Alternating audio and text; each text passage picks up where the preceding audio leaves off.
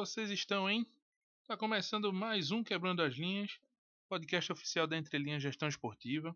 Eu sou Cláudio Henrique e hoje, antes de iniciar mais um episódio arretado que a gente tem aqui para vocês, eu infelizmente eu não pude participar por motivos de saúde, mas já estou bem, graças a Deus. E eu também já ouvi esse debate e ele ficou muito massa, muito bem conduzido pelo meu parceiro aqui que eu vou chamar para vocês, Gabriel Bonafina. Chega mais, Gabriel. Fala, Cláudio. Fala, pessoal. Uma pena tu não ter participado hoje, Cláudio, no, diretamente né, no episódio. Mas eu imagino, eu espero que você tenha curtido e eu espero que os nossos ouvintes curtam também. E o papo hoje foi com a Marcela Rodrigues, que é Chief Marketing Officer da FanHub. E foi uma conversa muito bacana sobre experiência do fã, fã no centro de tudo. Então foi um papo muito legal sobre o fã em si no esporte, principalmente no futebol, né, no caso aqui. E como o nosso mercado tem lidado com ele, tem se adaptado ou não, né, o que a gente conversa bastante aqui nesse podcast. E também o que a gente tem aprendido com, com o consumidor, né, que um fã que também é um consumidor. Foi um papo muito bacana e eu acho que todo mundo vai gostar, não é não, Cláudio? Foi sim, foi sim. Foi uma conversa muito rica, muito conteúdo. A Marcela passa muito bem conteúdo, é, muito didático. Eu tava nos bastidores, minha voz não tava ajudando muito, que tava meio, tava meio ruim, mas é, fiquei me coçando para participar, mandar umas perguntas, mas é, faz parte. Agora sim, eu queria aproveitar esse momento para agradecer é, a participação dos nossos ouvintes e do pessoal que participa do nosso grupo no WhatsApp, é, mandando suas perguntas. Essa, essa semana a gente teve três perguntas dos ouvintes, então foi, foi massa assim, a participação da galera. O, a Marcela é, respondeu a todos muito bem. E eu acredito que, que ninguém vai ficar com, com dúvida Então é isso. E se você quer participar do nosso grupo, diz aí, Gabriel, como é que faz? Cláudio, só, só um detalhe: foram quatro perguntas, na verdade. Só que uma delas foi respondida durante, durante o papo, né? Que rendeu bastante. Vocês vão ver com, com o tamanho do episódio, vai ter muita louça para lavar, ou vai ter que ser um trajeto bem longo de ônibus para escutar ele todinho. Conteúdo que vale a pena ouvir do início até o fim. Vale, vale a pena demais. E voltando aqui para o que o Claudio falou, né? Se você quiser entrar no grupo, é só acessar o link na nossa bio. Você entra na hora no grupo, é um grupo muito bacana que a gente tem no WhatsApp. É... A gente traz desde informações do nosso mercado, é, vagas do nosso mercado, debates, enfim. E também você pode fazer suas perguntas para o nosso podcast. Esse aqui que você está ouvindo e se por acaso der algum problema no link ou se você não conseguir, você pode mandar uma DM para a gente no Instagram ou em alguma outra rede social que a gente adiciona no grupo sem problema nenhum. Lembrando que o grupo é de graça, então é só entrar, né? É só clicar e participar, digamos assim. é só entrar no grupo. E é isso. Vamos nessa, Cláudio? Só se for agora. Senhor editor, toca a vinheta, por favor. Marcela Rodrigues, seja bem-vinda. Como a gente estava falando aqui, é muito bom ter uma profissional da nossa região, né? A gente sempre tem um imenso prazer em trazer profissionais da nossa região aqui, do marketing, da gestão, inovação, comunicação. Enfim, a gente se sente lisonjeado em poder fomentar pelo menos um pouquinho o cenário da nossa região e a gente fica muito feliz em te trazer aqui para o Quebrando as Linhas. É, a gente já acompanha teu trabalho há algum tempo. Eu, particularmente, posso dizer que já fui para uma palestra sua no Intercom, em Caruaru. Eu, nem, eu não lembro o ano, acho que faz uns seis anos já. Mas, enfim, foi muito bacana a palestra. Acho que foi até sobre sócio-torcedor. Me corrija se eu estiver errado, né? Sim, sim, foi isso mesmo. Pronto, olha aí. Então é isso, Marcela. Muito obrigado por estar aqui, por ter topado participar do nosso episódio. Ah, que massa. Eu que agradeço, Gabriel. É sempre uma satisfação. Eu, eu sempre fico muito feliz em conversar sobre esses temas, É, porque a gente sabe o quanto o mercado, mesmo quando a gente volta para alguns mercados é, tão específicos como o do esporte, por exemplo, sempre é, acaba passando por esse, talvez até uma ausência de discussões melhores, assim, é, mais profundas até sobre isso, né? Entender, quebrar alguns mitos, né? Saber que realmente o que acontece no mercado pode acontecer também é, no esporte e, e fazer essa, essas conexões é sempre para mim algo muito valioso. Eu gosto muito de trocar essas experiências porque justamente nem sempre a gente tem tanta oportunidade. A gente fala do marketing no geral, sobre inovação no geral, mas a gente sempre tem a, aquela coisa assim, é, será que realmente é tão diferente nos esportes? E, e, e eu acho que sim, tem algumas diferenças. É, existem alguns elementos que conseguem sustentar que são diferentes, então quando a gente consegue parar para conversar sobre isso, é, é, sempre algo que é muito valioso. Você sai com vontade de entender mais e ao mesmo tempo você com, consegue incentivar mais pessoas a entender mais esse mercado e abraçar esse mercado também.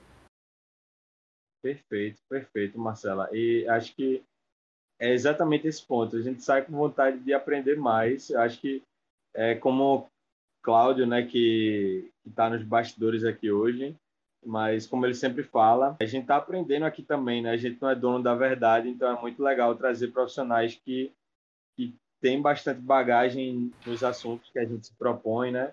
E a gente vai tirando nossas dúvidas, trocando uma ideia, mas ao mesmo tempo também aprendendo. Então, acho que foi legal te trazer isso. Eu acho que é, é bem por aí, sabe? Isso aqui, além de tudo, podemos dizer que é, é uma aula para muita gente, né? Não é uma aula de universidade, mas é uma aula em outros termos, digamos assim. Ai, meu Deus, que é isso. É, é sempre muito legal. É, vai ser ótimo. Então, eu tenho, tenho certeza que vai ser um papo muito bom. Com certeza, com certeza. Mas antes da gente ir para o tema, Marcela, do episódio de hoje, eu queria que tu contasse um pouquinho para a gente da tua trajetória profissional a gente costuma começar com essa pergunta. Eu queria saber da tua, da tua carreira, da tua trajetória. Ah, vamos lá. É... Cara, a minha história, ela é muito, ela é muito curiosa, porque se eu for pegar realmente do começo, começo mesmo, é... eu nunca imaginei trabalhar com marketing, né? É... Nunca foi algo que passou pela minha cabeça, nunca foi algo que que, é, que tinha se tornado muito interessante para mim, porque eu era, gostava bastante de química, de física, de matemática, né? Então, eu tinha muitos planos de tentar engenharia química. Tentei algumas vezes e não e não passei, exatamente por isso que eu passei um ano procurando, cara, o que é que é, realmente eu quero fazer? Será que de repente eu não passar nesse curso é um indicativo de que isso não vai me trazer realmente a felicidade que eu quero na minha carreira e tal. Então, é, nisso eu fiz uma escolha é, bem aleatória de um curso e fiz a escolha por comunicação social com, é, com habilitação em publicidade e propaganda. Né? E nessa época foi muito engraçado porque eu, muito torcedora, né, uma torcedora fervorosa, e pensando que eu queria entrar na área de, de esportes, eu não me imaginaria trabalhando em outra área, em um outro segmento de mercado, mas eu não quis tentar jornalismo, porque se eu tentasse jornalismo, eu ia ter que falar de vários clubes, ou até mesmo do meu rival. Então eu pensei, não, então vou fazer publicidade, porque se eu fizer publicidade, eu vou conseguir em algum momento trabalhar no clube que eu amo e conseguir servi-lo é, com o meu conhecimento. Né? Então é, quando eu passei no, no, vestibular, eu já tinha muita certeza do, do que eu queria, de como eu queria desbravar essa área dos esportes. E, e eu achava, assim, quando eu começava a pesquisar alguma coisa bem por alto, é, eu ainda não tinha tanto assim esse aprofundamento para pesquisar e saber o que é que os outros países ou é, os clubes de outros estados estavam fazendo. Eu vivia é, no Ceará e, e, e, eu vivia aquela, aquela aquela relação entre Ferroviário, Ceará, Fortaleza, né, aquela tríade, é, sem saber muito como é que seria com os outros, os outros clubes. Então, quando eu comecei a pesquisar, eu achava que era um mercado que não tinha tanta maturidade, né? É, isso uma pessoa que já entrou no primeiro semestre da faculdade já dizer isso, mas você via isso porque se você lesse, pegasse um livro clássico de marketing como o Kotler e pegar aquele livro enorme, é, com muitos capítulos falando várias coisas, você que é que vinha na sua cabeça, né? Putz, a, a, eu não acredito que exista algum clube que faça exatamente tudo isso que o Kotler está falando naquele livro, né? Foi um dos, dos primeiros livros que eu adquiri na faculdade. É, mas ao longo do, do, da graduação, eu fiz na Federal do Ceará, é, todos os meus trabalhos, tudo que eu podia fazer como trabalho individual, eu fazia sobre esportes. E especificamente sobre futebol. Então, qualquer campanha que precisasse fazer, um artigo científico que precisasse trabalhar, é, alguma é, é, trabalho, sei lá, vamos editar um vídeo, vamos fazer um anúncio na TV, um, um, um spot de rádio. Então tudo sempre voltava muito para isso. Eu só não fazia isso quando eu fazia trabalhos em grupo, porque os meus amigos não queriam fazer. Então é, tinha, tinha muito disso, mas toda a minha graduação sempre fui muito trabalhando sempre na mesma área. E quando eu fui, só que a gente sabe que quando eu fiz a faculdade, né, eu comecei em 2007. E em 2007, é, o, o digital, a inovação, essas coisas, além de serem algo que estava muito centralizado na computação, a gente ainda tinha um outro ponto, né? Que era o fato de a gente ainda não entender o como é que a comunicação ia se apropriar disso. Então os blogs ainda estavam surgindo, o Orkut, ele ainda era a principal rede que a gente usava, mas lembrando que ali é que as marcas começaram a criar seus perfis e tudo mais. E no meu terceiro semestre da faculdade, eu fui, eu fui contratada como estagiária de uma empresa de tecnologia que desenvolvia sites, portais e tudo mais. E foi lá onde eu conheci o universo do digital, né? é, como desenvolver site, como criar textos de blog. Foi quando a primeira vez que eu ouvi falar sobre persona, sobre como construir um universo lúdico que, que, que trouxesse um pouco do comportamento daquele consumidor e tal. Então, tinha muito esse, esse universo em questão, né? Envolvido ali no, no, no na, na minha história. Então, eu, o que eu pensei no quarto semestre, já da metade da, da faculdade para frente, é como é que eu podia aliar as duas coisas.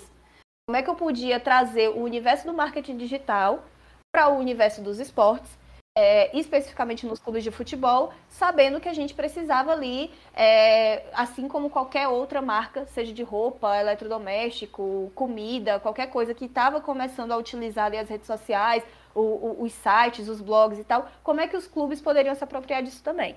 Então, é, e, e, essa foi a minha luta na metade para o final da faculdade. Já é, no último ano da, da faculdade, eu comecei a fazer um trabalho voluntário no Fortaleza como assistente de marketing. É, e lá foi onde é, eu, eu me senti orgulhosa, porque é, foram dois grandes feitos que a gente fez ali. O primeiro foi eu criei as redes sociais do Fortaleza, então o Facebook do Fortaleza, o Instagram ainda não era existente na época, então o Facebook do Fortaleza foi criado por mim. É, e é, o desenho do primeiro site com todos os conceitos que a gente falava de sites institucionais de qualquer marca, pensando em usabilidade, pensando em construção de curadoria de conteúdo, de como colocar, como indicar a melhor forma de fazer com que o usuário não pense e consiga encontrar o conteúdo de forma fácil. Então, é, é trazer um pouco dessa experiência que eu tinha das empresas de tecnologia que eu tinha passado para fazer esse trabalho foi muito rico e, e, isso foi meio que um complemento daquilo que eu estava fazendo. Então, se toda a graduação eu fazia trabalhos voltados para para esportes, para clubes de futebol, para futebol especificamente, o meu TCC não ia ser diferente. Então, terminei meu TCC voltados para isso.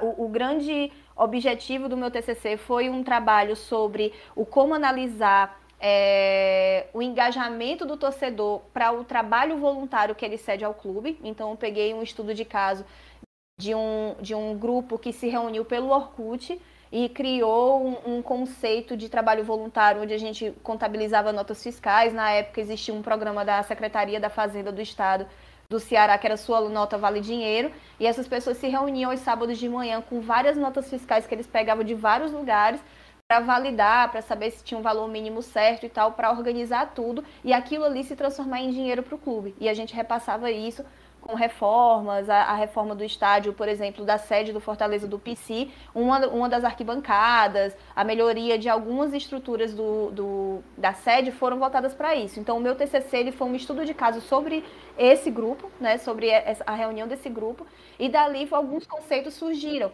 conceito de arquibancada virtual, o conceito de engajamento, de como eu imagino realmente o, o torcedor ele tendo voz, ele tendo espaço para falar e nesse espaço ele conseguir é, trazer algum tipo de benefício para o clube. E aí vem, todo, vem tudo aquilo do marketing digital que a gente já conhece.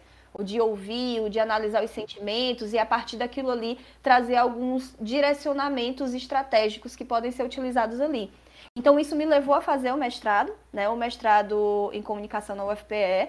É, o mestrado já foi voltado uma variação disso, né? A ideia foi que ao invés de agora eu pegar um grupo de torcedores que faziam alguma coisa, é, pensar o como o clube pensou em algo para engajar o torcedor.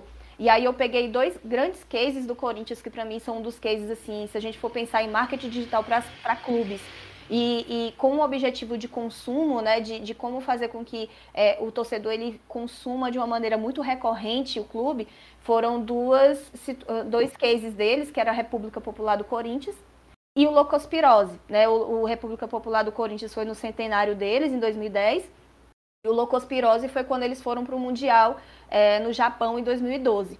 E em ambos, eles tinham alguma, alguma rede é, que, é, que reunia esses torcedores que juntos elaboravam alguma coisa muito lúdica para gerar aquilo ali, alguma receita de consumo, seja de consumo é, lúdico, né, clubístico, emotivo, ou consumo de produtos. Então, República Popular do Corinthians era uma rede social mesmo, era uma plataforma que foi bem conhecida na época, que se chamava Ning, eles personalizaram toda com a identidade, onde você tinha um presidente, você tinha os deputados, você tinha toda um, uma estrutura de república, onde os torcedores podiam participar de uma forma democrática em algumas decisões do clube.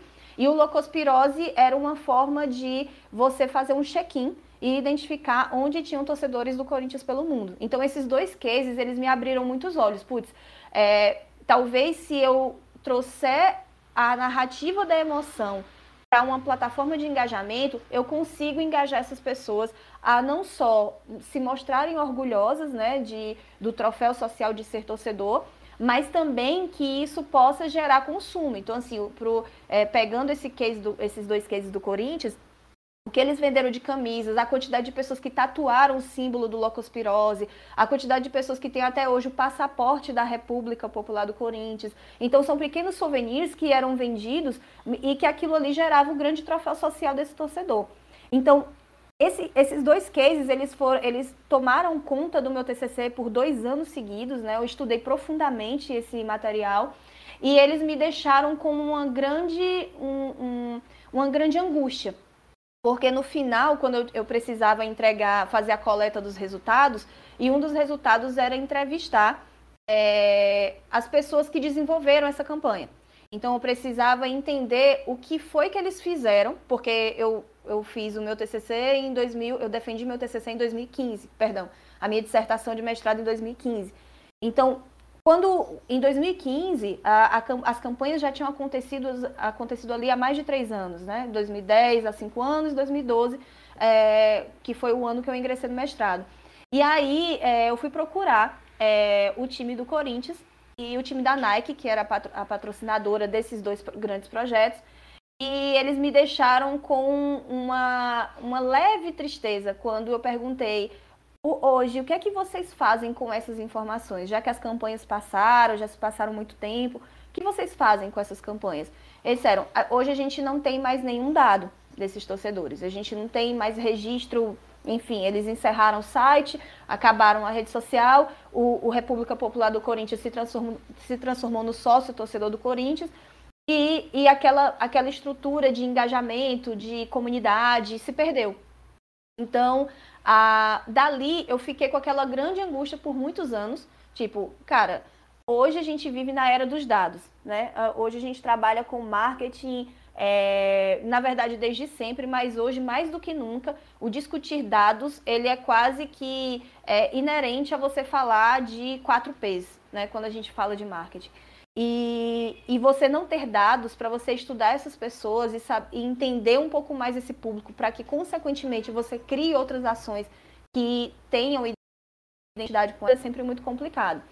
Então, é, foi aí que, que surgiu, é, eu fiquei num, num, gap né, de cinco anos aí, nesse espaço de tempo eu fui viver outras coisas, eu lecionei, é, como você falou, Gabriel, em Caruaru, lecionei na, na Unifavip, é, lecionei na IBGM, lecionei na FOCA, em Olinda, é, então passei muito pelo, pelo processo de, de do ensino, é, mas sempre tendo algum curso, algum curso seletivo, alguma coisa voltada para o marketing esportivo né, é, é, para trazer um pouco dessa minha expertise. Em paralelo, eu trabalhei em outros mercados, eu trabalhei em marketing para a indústria, trabalhei em consultorias de inovação e transformação digital por quase 4, 5 anos da minha vida, até que quando foi agora eu decidi, é, no, em 2020 ainda, no início de 2020, muito, até um pouco antes da pandemia, que eu ia arriscar o doutorado e por que eu queria o doutorado? Porque essa mesma angústia que me fez quando eu terminei a minha dissertação em 2015,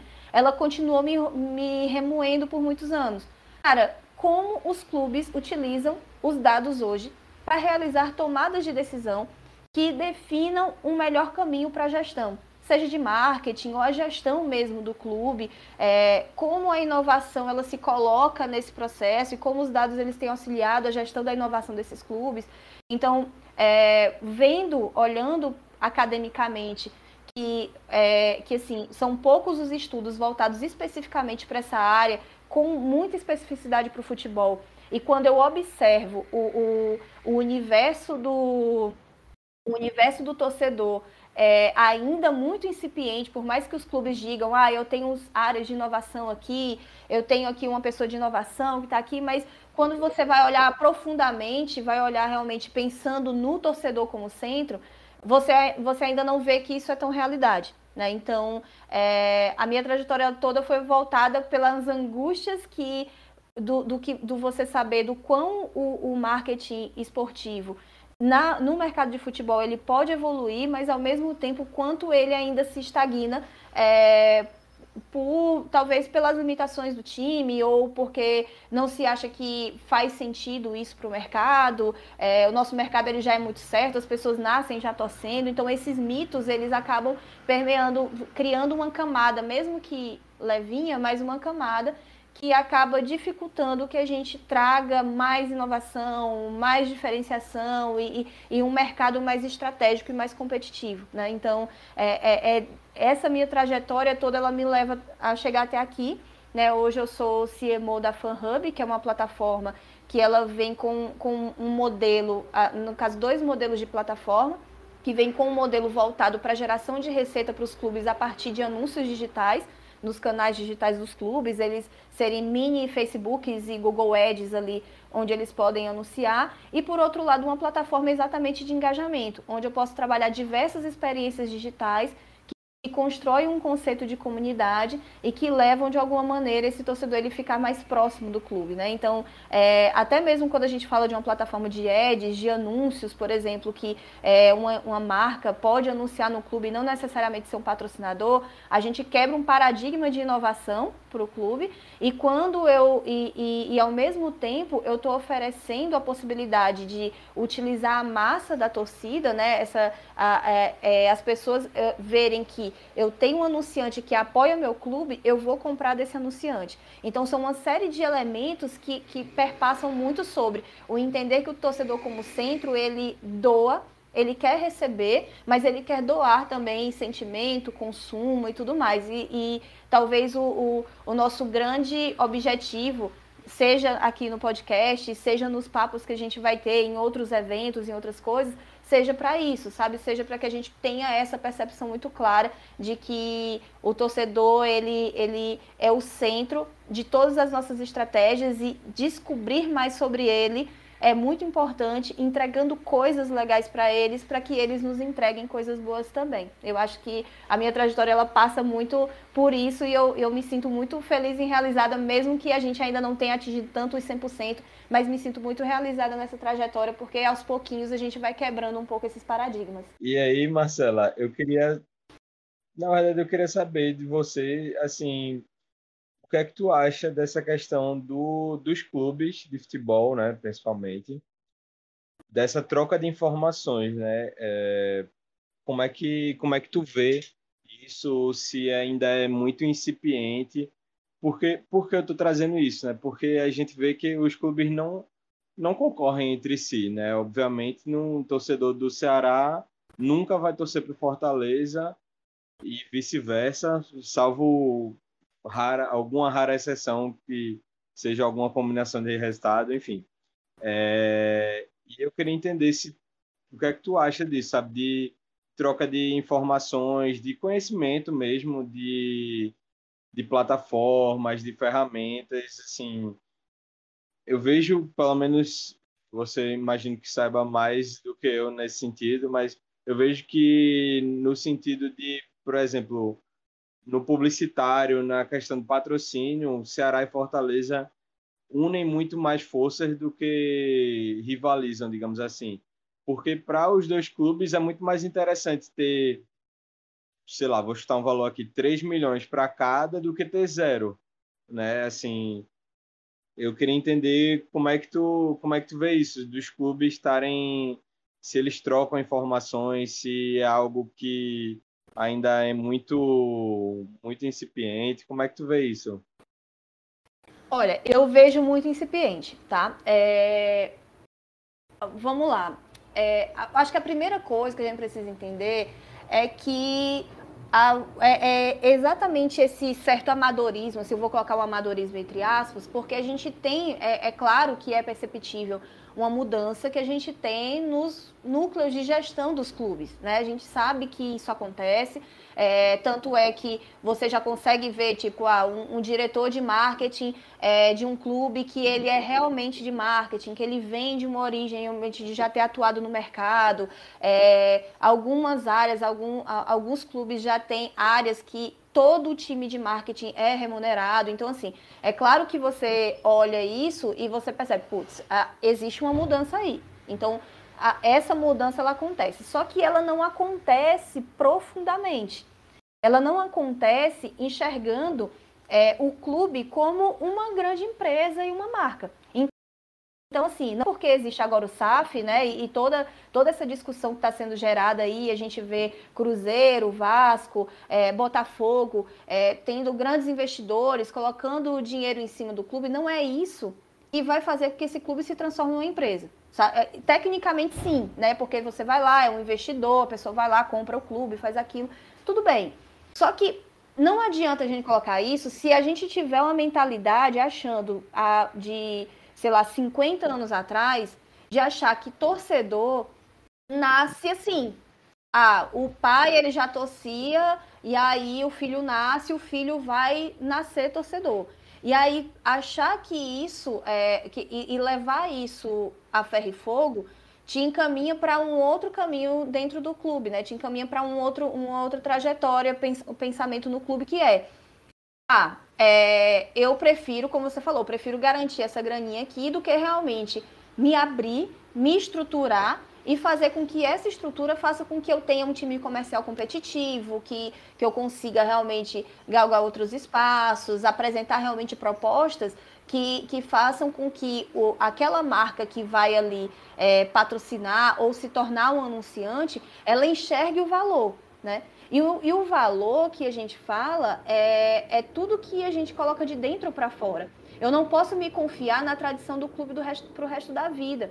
É, se, eu, se eu seguir confiando na tradição do clube no resto da vida, nós não caminhamos. E o maior exemplo são os resultados que a gente tem aí. A Copa do Brasil, agora, é, eu, eu, nem vou aqui fazer paralelo, pensar aqui em, em, outros anos, mas eu fico. Mas a quantidade de grandes clubes tradicionais que foram eliminados já na primeira e segunda fase da Copa do Brasil é uma amostra clara de que não é só essa tradição que segura sabe? Não é só isso que, que pode se ater. Hoje não, 2022 isso não cabe mais.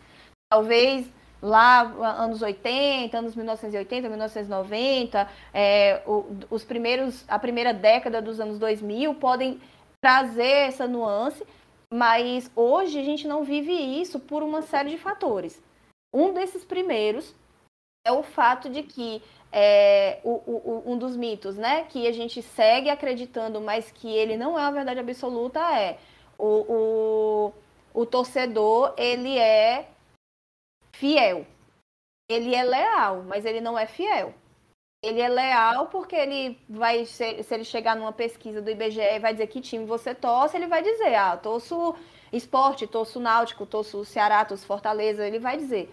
Mas no dia a dia dele, ele não torce. No dia a dia dele, ele é, entre é, adquirir, digamos, um, um ingresso para uma festa open bar e ir para um jogo do campeonato pernambucano ou campeonato cearense, ele vai para qual? Então, se esse torcedor ele escolhe no sábado à noite ir para uma festa é, do que ir para o jogo do seu clube, eu não tenho lealdade. Eu, eu, eu, tenho, aliás, eu tenho lealdade, mas eu não tenho fidelidade. Ele pode ir até para balada com a camisa do clube, mas ele não é fiel. E, a, e, por, e aí o outro, aí é, isso engancha é outro papo. É, quando você vai para, quando você acredita que torcedor ele só é torcedor quando ele vai para o estádio. Mas aí pode ser que o torcedor ele, ele vá para o estádio porque, sei lá, ele ganhou o ingresso de alguém, ele vai, mas ele não compra uma camisa, ele não tem um sócio torcedor, ele não acompanha as redes sociais do clube. Então tem uma série de outros caminhos que esse, que esse torcedor faz. E aí você fica pensando assim, é, por que é que os clubes eles são tão inseguros a ponto de num processo desse como patrocínio, eu prefiro garantir um pouco aqui, prefiro é, o, colocar essa, me diminuir e fazer acordos do que necessariamente avançar. Muitas vezes porque você não consegue avançar também com o seu torcedor. Você se confia que apenas o resultado dos jogos ele é suficiente para definir a, a sua receita no outro mês. Então, se você não conseguir garantir é, esse engajamento, essas receitas de outras formas, a, a, o, o, posicionamento do clube fica enfraquecido. E a consequência natural disso é aceitar esse tipo de coisa.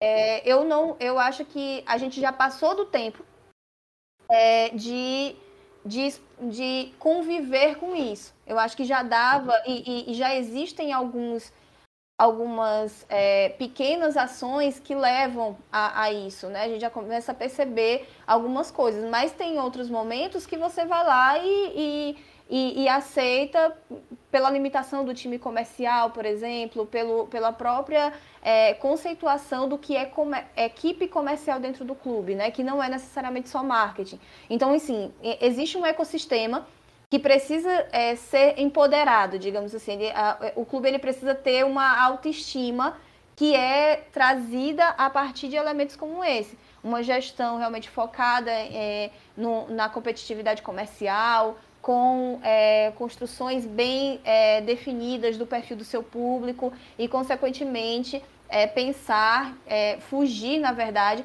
desses mitos que existem de achar que é, só o fato assim ganhou ali um campeonato, pronto, agora eu estou tranquilo aqui, os torcedores eles vão vir naturalmente e eu não preciso fazer mais absolutamente nada. Mas aí a gente não sabe se vai ganhar outro campeonato no ano que vem. E aí, o que é que vai ser de você? Né? Você vai se recolher uma insignificância, um ano você ganha, você é campeão, no outro ano você está caindo. Então, o, o, como lidar com situações tão adversas e manter é, isso, é, manter esse público próximo para que, consequentemente, esse tipo de negociação, como você colocou, ele também seja é, algo que você consiga negociar sozinho, porque você conseguiu empoderar essa marca, né? Esse clube, esse clube para esses patrocinadores ou para outros tipos de, de investimentos que venham a acontecer dentro do clube, né? Perfeito, perfeito. É, eu acho muito importante isso que tu falou, Marcela, porque assim, como eu vejo que já mudou muita coisa no nosso mercado, mas ainda existem muitas não sei como é que eu posso dizer, mas ainda existe muito esse pensamento, né? Como tu falaste, uhum. de, de acreditar que o torcedor vai só porque ele é apaixonado ou só porque é num horário bom, enfim. Mas hoje em dia isso não é mais suficiente, né? Como tu falou, muita gente, ao invés de ir para o jogo, vai para uma festa, por exemplo. Porque as opções de entretenimento aumentaram bastante, né? Ao longo do tempo. É, isso, toda vez que eu vou estudar um pouquinho, ou ver alguma coisa de marketing esportivo de um modo geral, eu acho que esse é um dos primeiros pontos chaves que, que se falam, né? De que décadas atrás o, era totalmente diferente dos nossos pais, avós, enfim. é, eles não tinham a quantidade de, de entretenimento que nós temos hoje, ou de distrações, podemos dizer assim, né? Porque hoje em dia a gente é bombardeado a todo momento e tanto é que existe a questão da economia da atenção e tudo mais, e se os clubes não se encaixarem dentro disso, fica muito complicado, né? Eu tiro até isso disso e também tiro por mim. É, eu vou, vou trazer o meu caso particular, não tomando como generalizado, mas trazendo meu caso, né? Eu vejo que meu consumo mudou muito ao longo dos anos com o advento de outras formas de entretenimento, de tecnologias e tudo mais. É... Enfim, meu consumo mudou bastante e meu clube não acompanhou tanto, então e também com a tomada de consciência dessa questão de consumo, aí que complicou mais ainda, porque você vê as coisas não sendo feitas pelo seu clube, e aí você vê que deveria ser feito muito mais do que é feito, a mentalidade não não não está adequada com os tempos atuais, né? Enfim, queria só pontuar isso aqui antes de seguir. Mas é isso mesmo, assim, eu tava, eu, eu tô falando, eu tava é, lembrando, né, assim, que é, sempre ficou, sempre ficava muito, muito assim, entender, tipo, ah, será que um clube ele vai realmente ser, ser algo ainda profissional um dia, partindo da ideia de que falta dinheiro, né? É, então, eu, na minha cabeça, eu sempre achava que faltava dinheiro, né? É, porque a gente sabe que, tipo, para criar uma empresa, para fazer alguma coisa, a gente sabe que a gente precisa de financiamento, a gente precisa de recursos para poder tocar e, e, e, esse dinheiro rodar de maneira a gerar novas receitas, né? É, só que a, a, gente passa por, um, por esse problema, a gente passa por uma dificuldade quando eu tenho é, ainda um pensamento muito fechado em achar que clube não gera dinheiro. E é um Perfeito. dos mercados que mais gera, né? Por mais que sim, talvez a estrutura, a relação entre estrutura do clube versus a grana que chega nele pode não ser tão proporcional. Mas, mas existe um dinheiro. É, e, e a questão é que o saber que, tipo, lá dentro essa gestão ela não acontece de forma como fazer com que esse dinheiro ele consiga hum, é, multiplicar e transformar isso em benefícios para o clube é ainda o grande desafio exatamente pelo imediatismo que a gente tem de todas as frentes, né? A, a, na, você ser pressionado, por exemplo, para ter um resultado é, e, e, não ter, por exemplo, força de vo voz assim ativa para dizer, a gente para alcançar o resultado a gente precisa dar um passo para trás, organizar a casa, tomar decisões, fazer isso para que a gente entre em um caminho, né? Então esses imediatismos levam essa situação. O Grêmio ele é uma prova clara, né? A gente está vendo o que está que tá acontecendo com o Grêmio que não é só no futebol. Não é só o, os 11 jogadores em campo. É todo o ecossistema do, do Grêmio que foi desarranjado é, de, uma, de um processo em que, assim, cai para a Série B, é, é eliminado da Copa do Brasil. Então, assim, um, um caminho tortuoso para um clube que há quatro anos atrás é, era dito, inclusive, exemplo de gestão, que tinha é, é, quase 100 mil sócios torcedores, né? Então, o Inter também entra nessa mesma, nessa mesma pegada. Então, é, a, a gente percebe muito claramente que não basta ser grande, né? Porque o dinheiro está lá. Então, o não saber administrar isso é que é o que pesa, é o que fica, é o que, que dói mais nesse processo para e, e, ao mesmo tempo não conseguir identificar e como ter esse apoio do torcedor do lado. Né? E aí você pega assim artigos que já tem desde os anos 90, que de, em, em 92 tinham autores aí de artigos científicos sobre marketing esportivo que já diziam muito claramente, torcedor ele não é fiel e você precisa encontrar subterfúgios de como fazer com que, como quebrar essa infidelidade que ele tem em termos de outros, de, de outros entretenimentos. Então, se hoje a gente tem muito mais entretenimentos do que naquela época, e naquela época já se falava isso, então é um ponto de atenção que precisaria estar nas rodas de conversa dos gestores de marketing esportivo como um todo, não só do futebol, mas dos outros esportes, pensando nisso, porque a gente vê a queda, por exemplo, da quantidade de pessoas que estão praticando atividades esportivas para se tornar atletas as Olimpíadas estão sentindo isso, os atletas brasileiros sentem isso. Então, de onde, qual é o problema? Que hoje está todo mundo jogando videogame querendo ser de times de esportes. Então, olha os direcionamentos desses comportamentos das pessoas. Então, como é que a gente vai fazer com que o atletismo continue sendo um esporte valorizado? Né? Então, são esses, esses diálogos assim que a gente precisa parar de só ah, é assim mesmo, porque sempre foi assim mesmo, e, e não precisa ser assim para sempre. Exatamente, exatamente. E aí eu vou até aproveitar isso que tu falou, Marcela, para fazer um fazer um jabá, né, e fazer um gancho, porque no episódio passado a gente conversou justamente sobre as SAPs aqui no podcast e foi um, foi um papo muito legal com o Pedro Henriques, foi já foi VP do Bahia, enfim, que trouxe uma visão bem realista e que casa muito com isso que tu falou, sabe, de não dá para ter um clube de massa, um clube gigante, grande, médio, enfim, qualquer tamanho, que gera milhões de reais, que movimenta toda uma indústria, mas que é gerido por pessoas que não são profissionais. E isso foi uma das primeiras coisas que a gente conversou, porque eu levantei essa bola para ele de dos clubes ainda terem muito essa questão de abnegados, né, de pessoas que não são é, remuneradas pelos clubes, muitas delas, e não fazer sentido de clubes de determinadas magnitudes não terem é, um setor profissional cuidando disso. E isso independente de SAF ou não, como tu bem falou, né?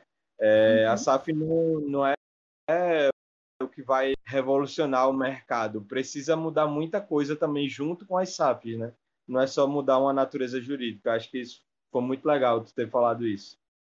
Exato. E, e, e vou além, é, Gabriel, porque hoje, assim, é, dos clubes que eu, que eu tenho contato hoje através da FanHub, é, a gente enxerga é, times de marketing com profissionais e etc. Mas, é, mas como eu falei, assim, a, não basta é, você vir também só como profissional, se vo, e, e para não se entregar a, muitas vezes ou se entregar porque você é apaixonado pelo clube você fica cego, né? E você, no caso, muda totalmente assim a sua, sua forma de pensar porque você entrou no clube, né? E ao mesmo tempo você precisa, é, se você for um profissional que nunca trabalhou com a área de esportes, se você é um profissional de marketing, está entrando, é a primeira vez que você está colocando os pés num clube, gerindo o marketing desse clube, você precisa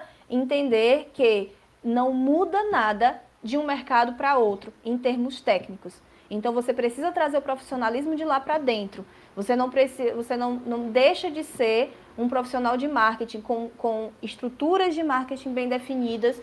É, por isso, a gente não pode falar de um clube, por exemplo, que cai para a Série B, perde receita, aí perde time, aí realmente tem todo uma, um, um, universo de, de contextos que cada clube vai passando. Mas o que me preocupa muitas vezes é o profissional ele, ele entrar e meio que, tipo, ele se perde ali é, pela relação que ele tem sentimental, é, emotiva com o clube e, e ao mesmo tempo é, acreditar que tipo qualquer coisa que ele fizesse ele entregou um bombom com o escudo do clube, pronto, os torcedores eles vão se engajar. Isso não é mais uma realidade, né? Então é, é, a gente junta aí dois, dois grandes pontos de atenção que precisam ser vistos com muito cuidado, né, para que a gente consiga é, caminhar realmente para uma profissionalização da gestão dos clubes de uma maneira mais, mais eficiente, na verdade, né? Porque muitas vezes eles têm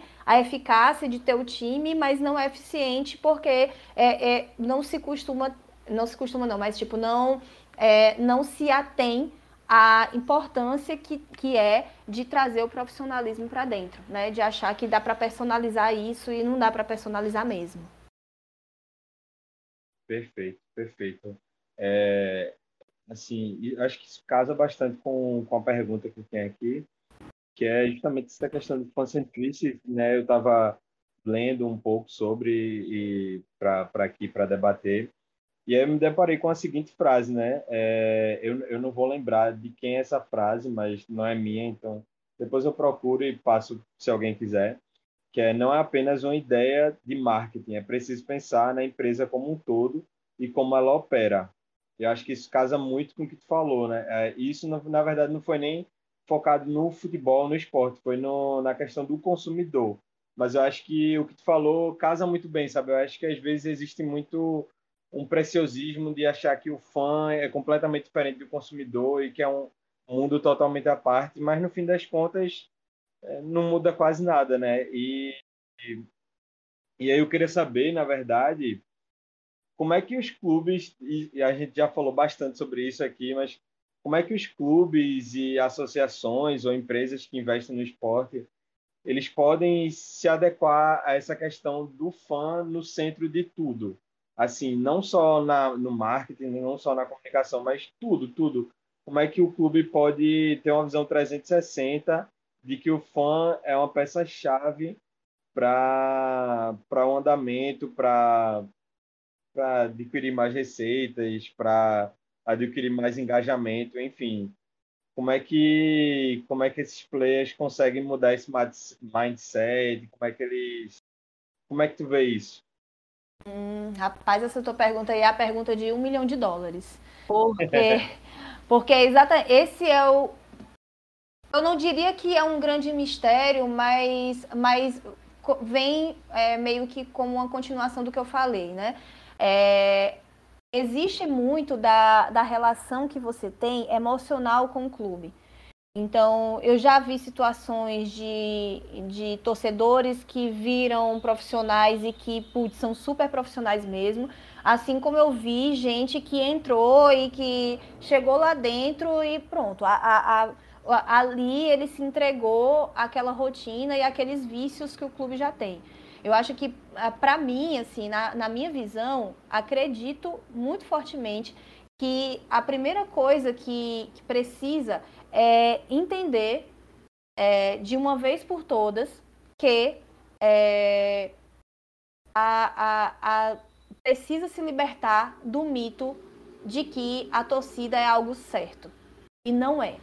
A, a, isso é muito. Eu acho que isso já está muito comprovado. Isso a gente não precisa pesquisar muito para ver as relações, tipo, a, a, a própria indicação, por exemplo, daquelas pesquisas sobre torcidas, ali, a variação que acontece, ela é muito forte, não dos clubes, mas quando a gente percebe que, tipo, beleza, eles vão manter uma mesma porcentagem. Se você olhar por por porcentagem, por distribuição, você vai olhar que as variações elas quase não se alteram ali. Né? Eles continuam sempre a mesma colocação. Vai Flamengo, Corinthians, aí vem todos os outros depois.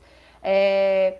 Mas se você for analisar a relação entre pessoas que curtem futebol ou não, isso mudou muito de alguns anos para cá. E vai mudar muito. É, então, a primeira coisa que eu digo é a relação tipo tendência. O que é que está se estudando sobre isso? O que é que está se enxergando no mercado de esportes? Que vem do que eu falei antes. Se você, no caso, é, a última pesquisa, teve uma pesquisa que, que permeou a base da minha dissertação, que foi uma, um, um grande estudo. Hoje a gente tem estudos menores, mas é, foi um grande estudo que um, do, um, um antropólogo muito famoso chamado Roberto da Mata fez junto com a, o time da, é, do, da Lance, né, alguns anos atrás. E nessa grande pesquisa que eles fizeram bem profunda, com muitos detalhes e tudo mais, eles tinham é, identificado que é, 65% da população brasileira disse que não torcia para o futebol. E quando ele falou isso, foi surpreendente, porque quantos anos a gente, a gente acreditou naquela frase padrão: o Brasil é o país do futebol. O Brasil é o país do futebol. Cara, e o Brasil o país do futebol com a torcida cada vez menor. É, então, aí de novo, olhando pelas porcentagens, a gente não vai sentir alteração dos clubes. Ali eles estão os mesmos, mas a gente vai, vai ver a porcentagem de pessoas que não se interessam mais por esse esporte. Por N motivos pelas violências nos estádios, é, muitas vezes até pelo, pelo a, a, misoginia, essas relações realmente, todas as relações sociais que constituem o universo do futebol, trazendo um pouco de sociologia e, sei lá, extremamente machista, um ambiente que, que vai se quebrando aos poucos, enfim, tem todo esse universo. E aí você vai vendo essa diminuição. Ao mesmo tempo, se você pegar pesquisas paralelas para poder pensar, ah, que motivos poderiam acontecer, é isso, eu estou vendo uma população muito jovem que está se tornando adulta e, e, e, e que está se tornando é, apta a responder esse tipo de pesquisa. E se essas pessoas elas não vêm com a tradição de assistir o futebol, de consumir futebol, de torcer para um clube, ela está dizendo ali que ela prefere jogar LOL do que assistir um jogo de futebol. É, então, a, isso é uma percepção, por exemplo, que a, a, a FIFA já está tendo com, quando ela fala das discussões de reduzir o tempo, por exemplo, entre, entre os jogos de 45 minutos para 30 minutos, é, as discussões que existem realmente para que os jogos eles se tornem mais dinâmicos, o que é que pode tirar aquela burocracia de um jogo para que ele não se torne tão maçante. Então, assim, vejam que existe um, uma série de coisas que, dentro de um aspecto central, eu não tenho tanta fidelidade com o próprio futebol futebol. E aí eu pioro essa situação quando eu não tenho a fidelidade do meu torcedor, porque ele vai preferir outras coisas. Então, quando eu, eu, eu me destituo dessa, desse, desse, desse mito, né, eu abro a cabeça para dizer: não, eu sou uma empresa, eu tenho que estar o tempo inteiro captando leads. Isso não quer dizer que seja tão fácil você fazer alguém mudar de de time, não é exatamente essa a minha fala, mas é o de entender que existem pessoas que precisam ser encantadas. É, pessoas que precisam, no caso, é, voltar a acreditar, ou então, para quem nunca acreditou, acreditar e assistir um jogo, que torcer por um clube, que ouvir a torcida cantando, que a, o, esse universo que encanta tanto a gente, pelo menos a mim, me apaixona até hoje. Eu nunca deixei de torcer, mesmo trabalhando nessa área, mesmo identificando todas as dificuldades, eu nunca deixei de, de expor realmente o meu sentimento pe, pelo, pelo futebol como um todo e pelo clube que eu torço particular. Mas, mas em tudo isso, a partir do momento que o gestor ele não se destitui disso e ele não começa a perceber que ele precisa ser estratégico, as coisas elas não vão acontecer. Porque você vai se confiar sempre que, tipo, se o time agora vai jogar Libertadores. Nunca jogou a vida dele inteira, falando aqui do Fortaleza. Nunca jogou Libertadores pela primeira vez na história. O clube vai lá. Se eu me confiar apenas nisso, eu não vou evoluir com o clube. Porque se chegar lá no final da primeira fase, o Fortaleza não, não passar de fase, o que, é que vai ser do Fortaleza? A gente ainda vai continuar tendo as pessoas engajadas, indo assistir o, o, o filme sobre, sobre essa trajetória, sabe? Consumindo as camisas do, do clube que, que surgem toda hora, sabe? Será que a gente vai se confiar o tempo inteiro naquela história, naquela narrativa e nunca mais a gente vai conseguir encantar esse torcedor? Enfim. Então, são uma série de questionamentos que você precisa fazer antes.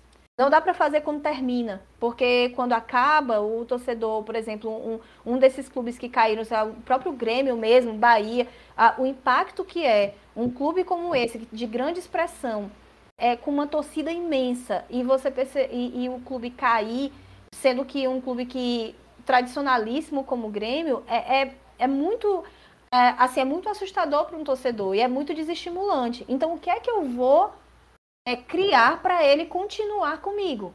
Ele continuar acreditando em mim por mais um ano, né? Então essa essa narrativa ela é muito é, ela é muito esquecida, né? Então a, a ideia quando quando tu fala Gabriel do, do é, de, de, ter realmente o fã como centro, né? De você construir a ideia do fã como centro, vem disso, sabe? De eu perceber que todas as áreas do clube elas precisam trabalhar para que aquele meu principal, aquela principal força motriz do clube, ela funcione, que é o torcedor.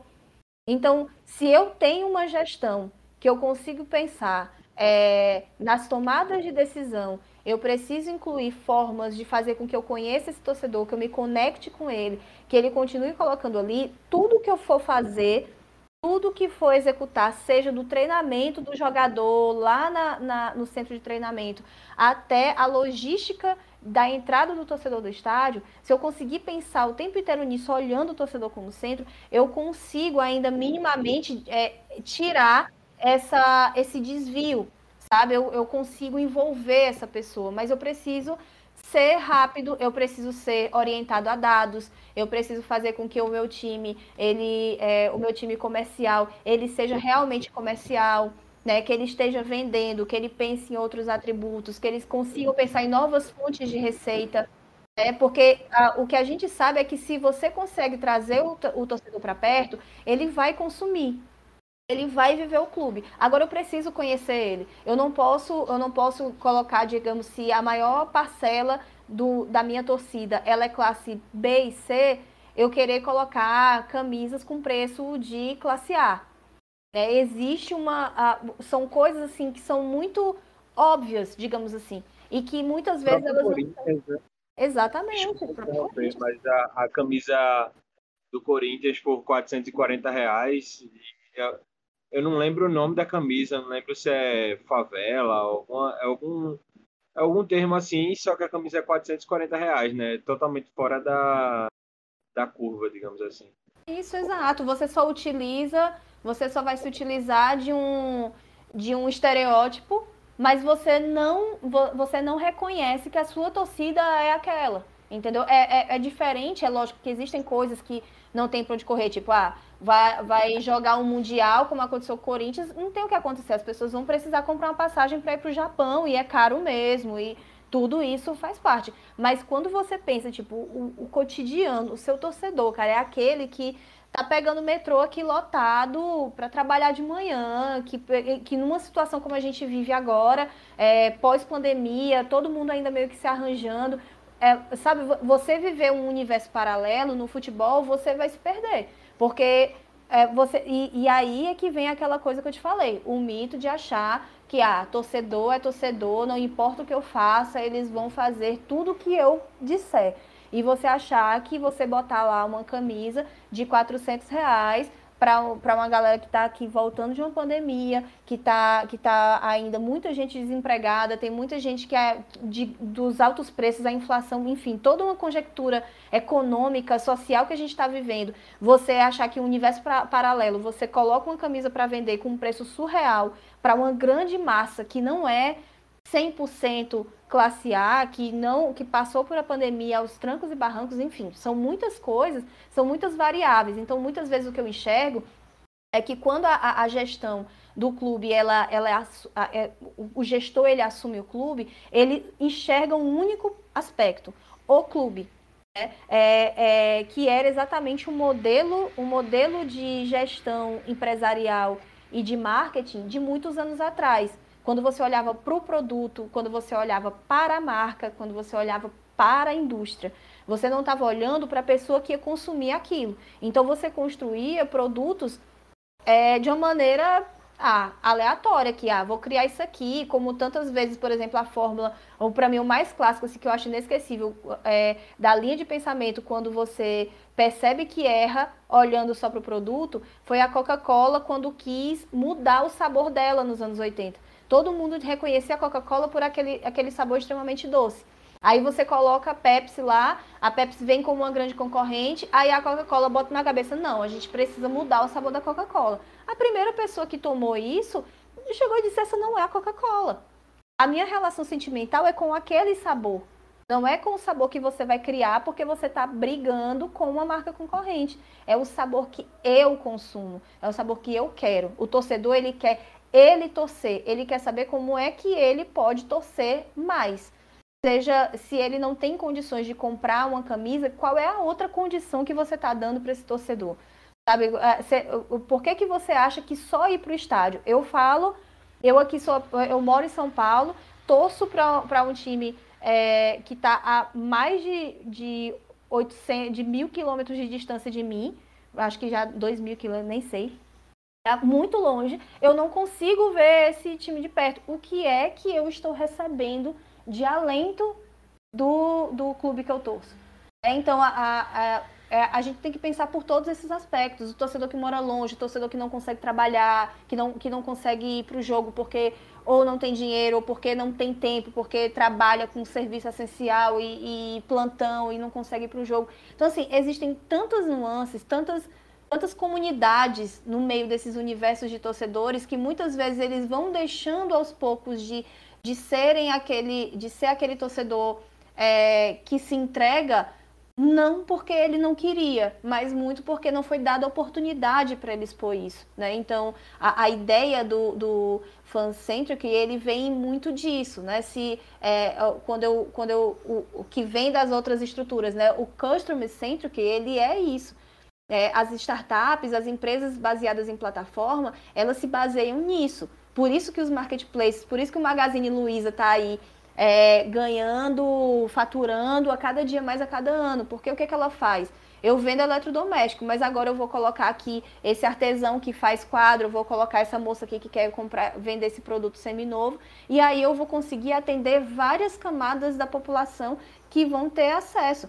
Eles precisariam disso enquanto uma, uma grande varejista de eletrodomésticos? Ele não precisaria. Mas, mas o pensar realmente que as pessoas elas podem consumir mais através do, da minha plataforma faz com que eu consiga abrir precedente para isso. Então, é esse pensamento que, que a, a gestão do clube precisa ter. Eu posso encontrar novas alternativas para levar esse torcedor a torcer pelo clube, não necessariamente pelo modelo tradicional. É lógico que o tradicional é sempre mais emocionante, você ir ao estádio pessoalmente e viver toda aquela jornada é incrível, mas existem outras formas de gerar receita no clube explorando essa paixão, explorando essa conexão emocional. E se eu não conseguir trabalhar isso, eu vou viver acreditando que a vida é pagar um time, é, colocar vários, vários medalhões lá sem pensar num futuro e sem olhar para o meu torcedor aqui e pensar que mais na frente ele quer continuar torcendo, ele não quer sofrer uma decepção de cair para a Série B, depois cair para C,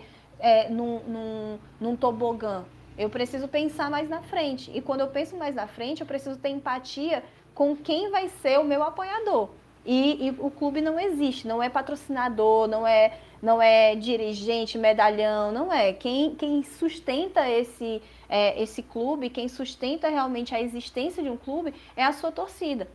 Só que a sua torcida, ela é mesclada.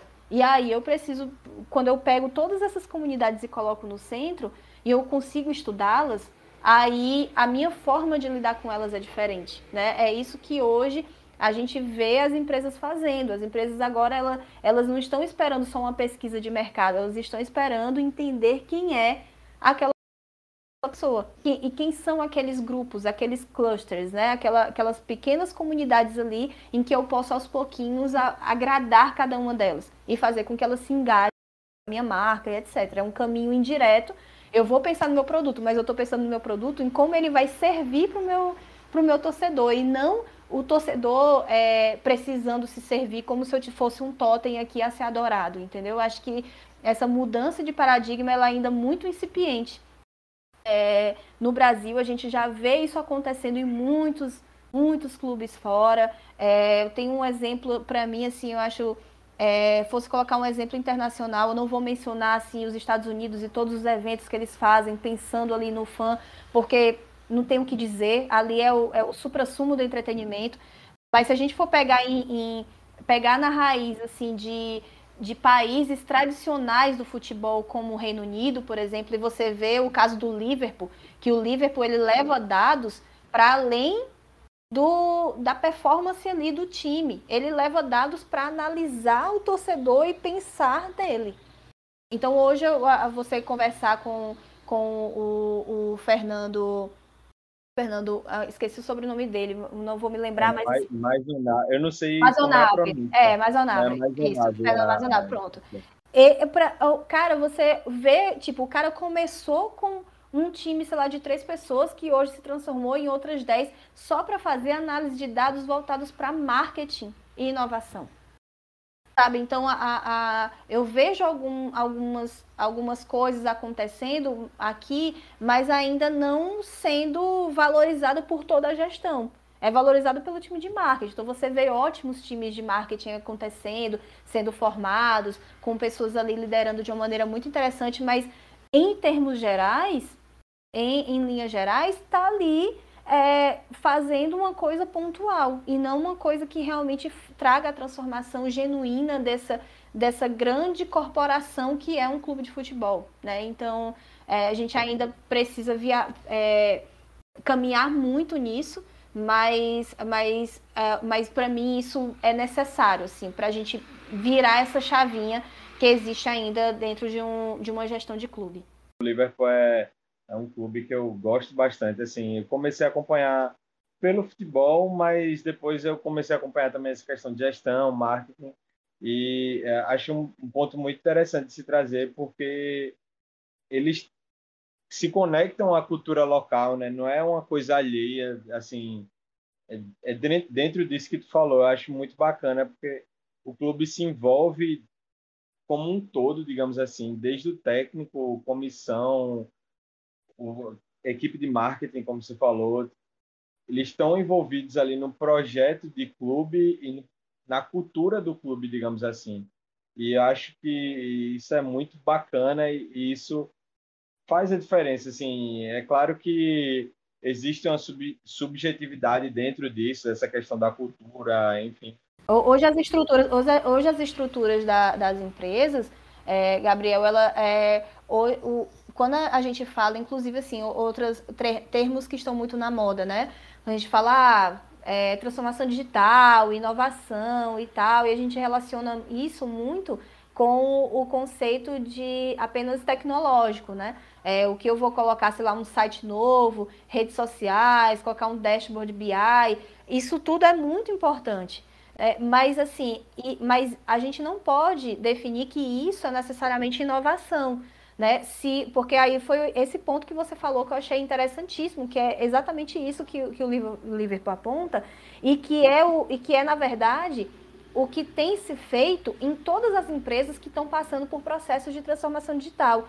A, a transformação digital é baseada numa tríade. Ela é baseada em cultura, em pessoas, em plataformas. Se eu não coloco, se eu coloco só a plataforma e eu não tenho cultura bem estruturada e eu não tenho as pessoas se engajando, a plataforma ela fada ao fracasso. Se eu só tenho as pessoas, mas eu não consigo utilizar ali, construir uma cultura, construir um hábito para essas pessoas, e eu não tenho um, um viés tecnológico de conexão, as pessoas elas vão se dispersar. E se eu não tenho, e se eu tenho cultura, mas eu não sei lidar com as pessoas, eu não consigo adaptar a cultura às pessoas, eu não consigo ter um, é, conseguir construir o conceito de plataforma para reunir esse elemento, a cultura ela vai se perder. Ela, ela pode até existir na cabeça de alguém, no sentimento de um grupo, mas ela não vai estar tá dissipado para todos. Né? Então eu preciso que é, para que isso aconteça, né, para que eu tenha isso ativo no clube, eu preciso que desde o auxiliar de serviços gerais até o presidente do clube estejam acreditando nesse processo a, a, cultura vai estar ali presente. Eu preciso que essas pessoas elas estejam reunidas. E nesse ecossistema, eu tenho as pessoas, tanto quem trabalha no clube, porque eles que vão gerar, né, eles que vão colocar a mão na massa e, e fazer com que isso aconteça, é, para que eu consiga ter os torcedores ali no meu universo. E, e olhar para eles o tempo inteiro.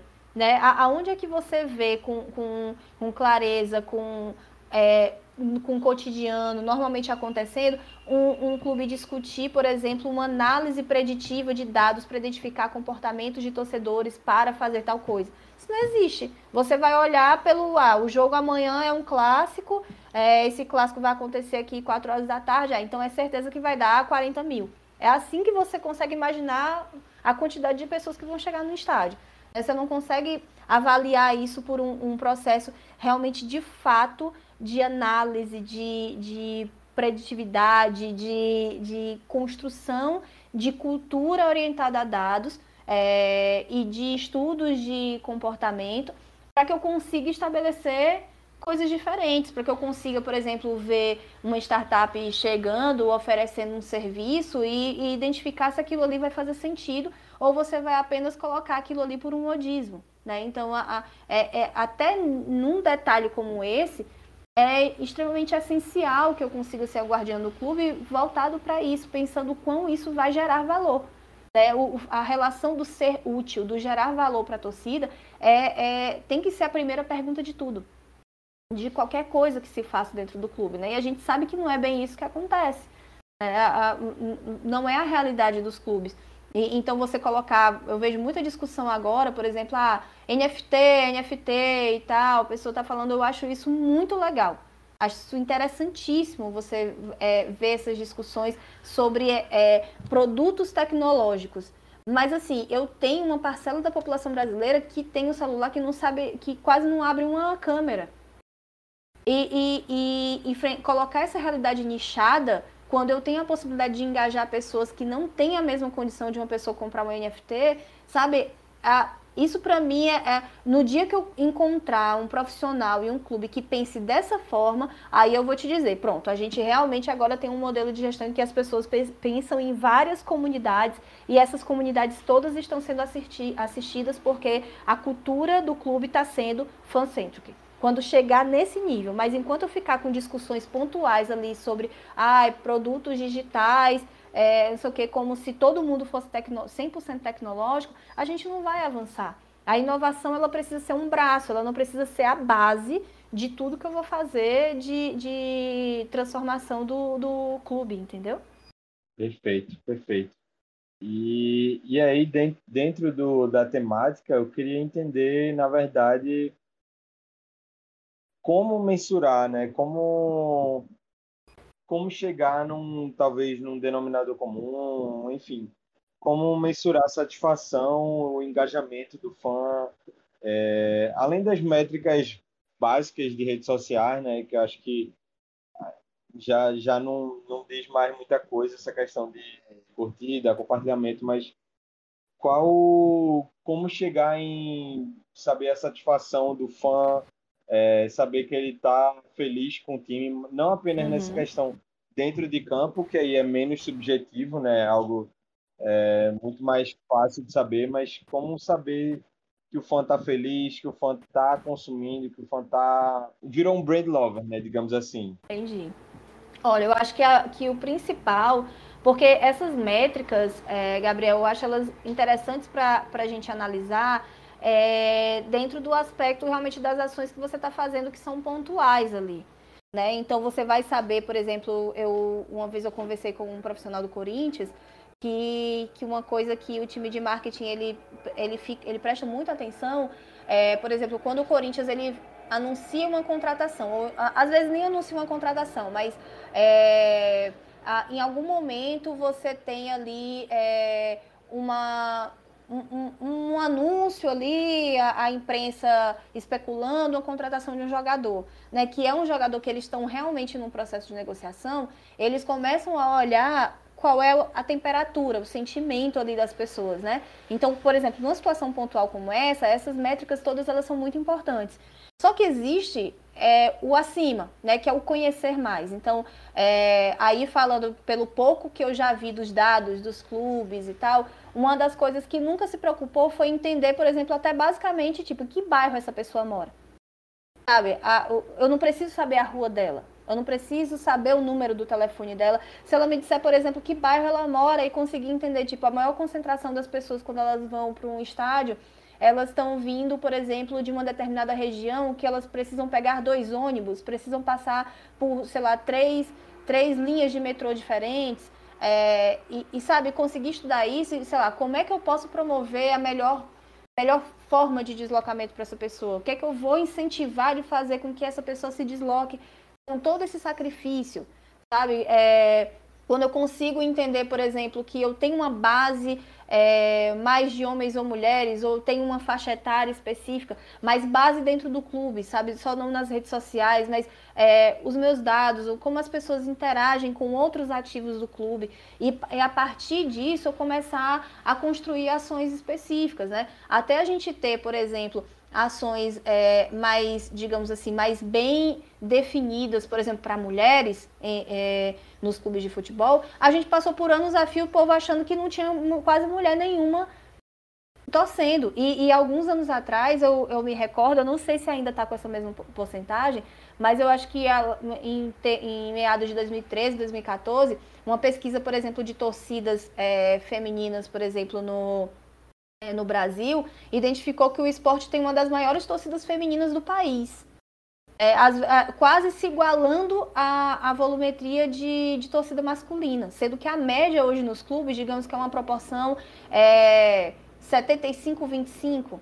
Né? Então, você ter, por exemplo, um, um, um, um, clube que tem ali quase que em paralelo mulheres e homens ali na mesma porcentagem é muita coisa, é um dado relevante que dá precedente para N situações né? É, mas, assim, quando você não, não utiliza esses dados como uma boa interpretação para gerações, eles se perdem.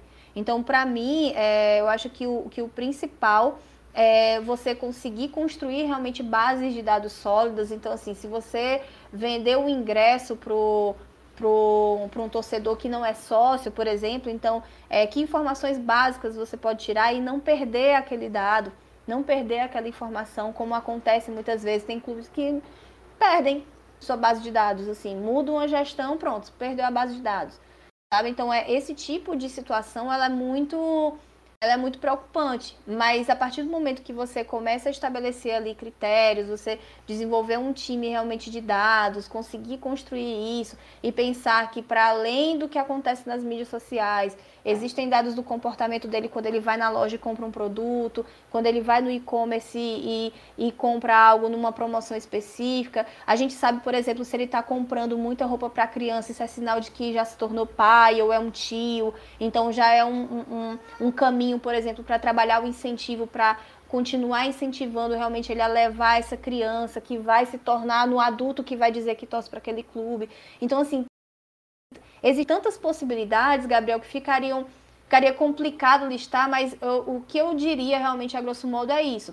É que é, se, se estruture e realmente pense que o conceito, o conceito de, de dados é, é, funcionando no clube para além da performance dentro de campo, né? Já que a gente sabe que hoje a gente já tem analistas de dados de scout aí que são muito bons. É, mas quando a gente coloca essa, é, é, isso na frente, sabe? Os dados eles servem ao marketing, eles servem para o e-commerce do, do clube, eles servem, no caso, para definir, por exemplo, se eu vou precisar, no caso, contratar mais gente ou não, se eu vou precisar, no caso, ter é, maior interação com as pessoas, se eu preciso ter mais patrocinadores ou não. Então, sabe, é, é e essa visão, o conseguir construir essa tríade no clube, conseguir ter uma, uma visão de dados, assim, um, um, um, data lake com, com informações ali privilegiadas do comportamento das pessoas em diversos lugares,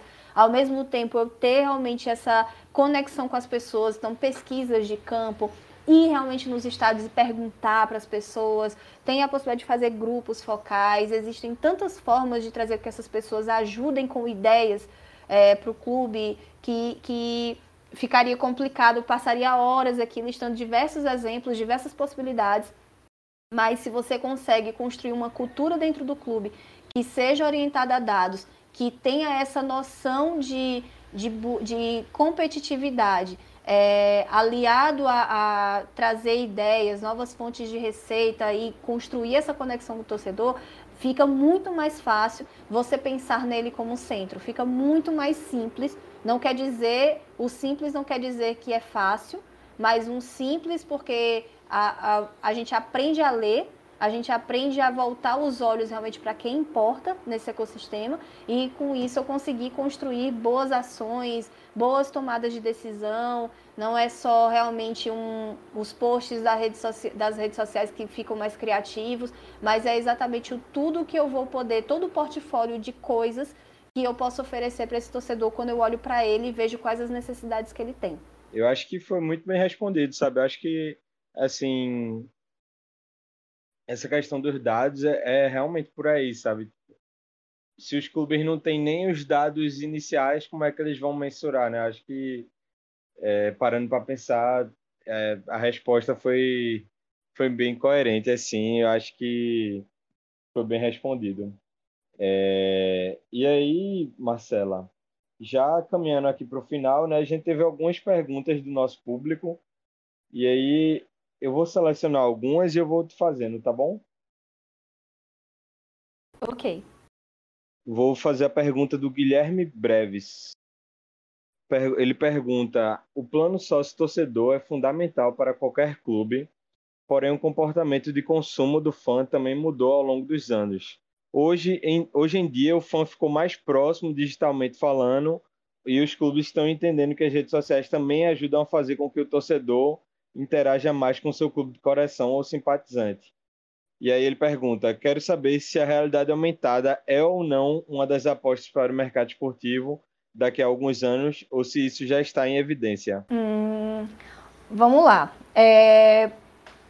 A pergunta interessantíssima e vai de encontro àquilo que eu falei antes.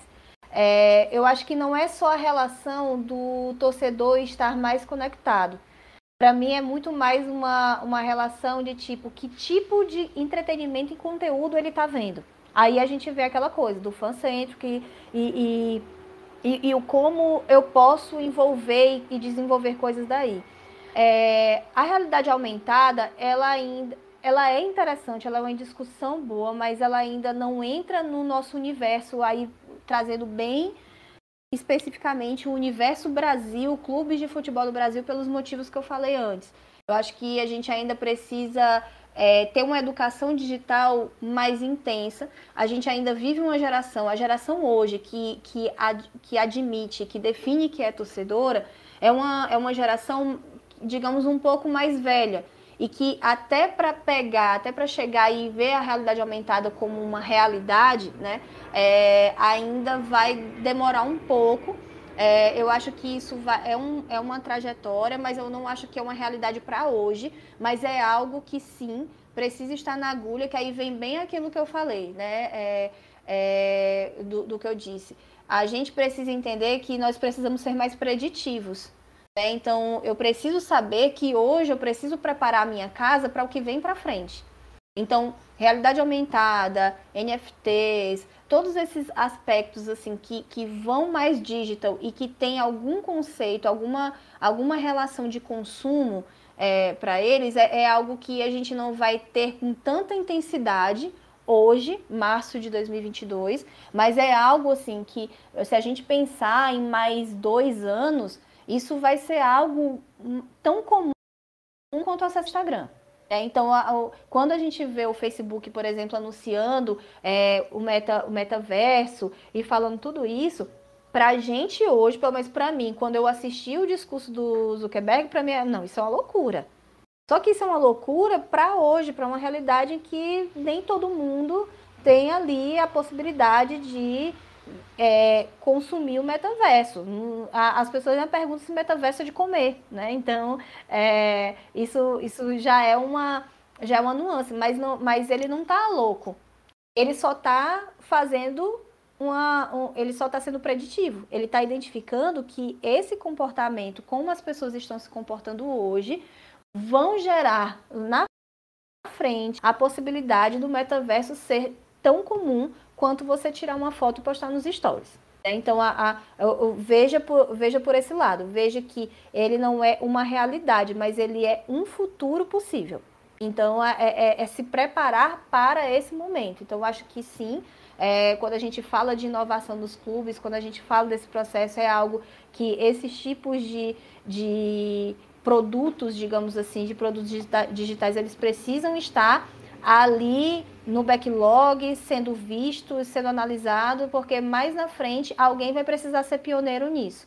Alguém vai precisar experimentar isso. É exatamente aí que um clube, um, um, clube com um time de inovação que seja preditivo, fica muito mais fácil que essa realidade seja de verdade, de fato é, é realizável, né? Uma realidade realizável, mas na frente aí para os clubes como um todo. Casa muito com o que tu falou antes, né, Marcela? É, essa questão de, de entender o que é que o fã quer, não o que a empresa quer, digamos assim. E também outro termo que usou é a questão do modismo, né? Às vezes acontece um boom ou uma burburinho, né? Vamos usar essa palavra, por, por um certo modismo, por ver que tem muita gente fazendo e querer entrar na onda, mas sem entender a base, né? O que o fã quer, entender em que momento o fã tá, assim, não adianta lançar uma coisa se o fã nem tem consciência de assim de como chegar até aí, né, do conceito, do que se trata. Enfim, acho que queria só pontuar isso porque casa muito o que tu falou mais cedo também. Sim, sim, totalmente. É exatamente isso. É, a gente vê que, por exemplo, é, educar esse público é importante. Não é só simplesmente jogar a ação, sabe? É educar, é mostrar como é que funciona, é fazer uma experimentação, por exemplo, presencial, sabe? Então, são, são coisas que vão aos pouquinhos educando. Mas eu tenho que pensar que, tipo, hoje eu tenho uma parcela da população que não conhece isso. Então, como é que eu vou fazer com que as pessoas achem que isso é legal? Né? Isso é bom é, as pessoas podem experimentar. São outras formas de torcer, outras formas de receita, outros jeitos de consumir. E isso eu sou super a favor. Mas para isso a gente precisa pensar é, no, na ideia de que tipo é, as pessoas elas não são obrigadas a saber o que eu sei.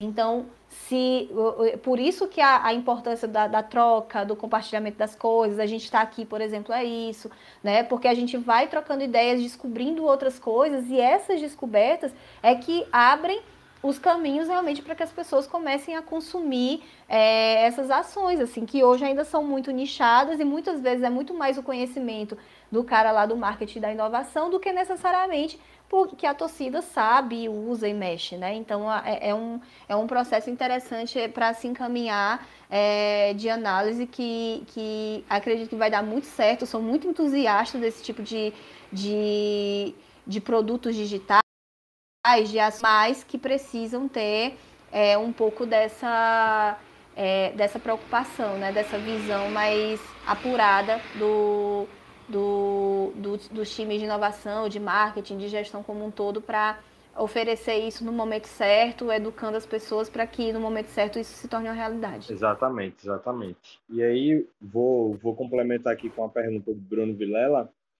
ele falou, ele até complementou essa pergunta do Guilherme Breves, né? Ele falou: as redes sociais são ótimas ferramentas para consumo dos torcedores, porém ter um ativo próprio tem seus benefícios de gerar qualquer qualquer campanha e eu imagino que qualquer campanha seja gerar campanha sem sem amarras, né? Digamos assim, e saber muito mais sobre seus simpatizantes.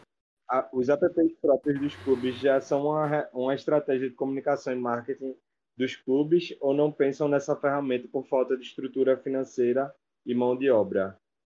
Eita, pau, pronto, a polêmica chegou. Olha, vou colocar a minha visão, certo? A minha visão é a seguinte: eu acho que apps são ótimos caminhos, sim, para você descobrir o comportamento das pessoas, para você identificar o que elas querem, o que elas buscam e tudo mais. Só que é, como eu falei, é, não adianta você criar um ativo digital se você está criando o um ativo digital da sua cabeça. Você viu, ah não, 50 clubes de futebol fizeram, ah, vou fazer um aplicativo também. Teve um, teve um ano, eu não me lembro qual era a empresa, não é, não é Sporteca, era alguma outra empresa que desenvolvia aplicativos que é impressionante. Eles conseguiram fechar, eu acho que mais de, de 8, 10 clubes, uma coisa assim. E a estrutura do aplicativo era o mesmo para todos os clubes.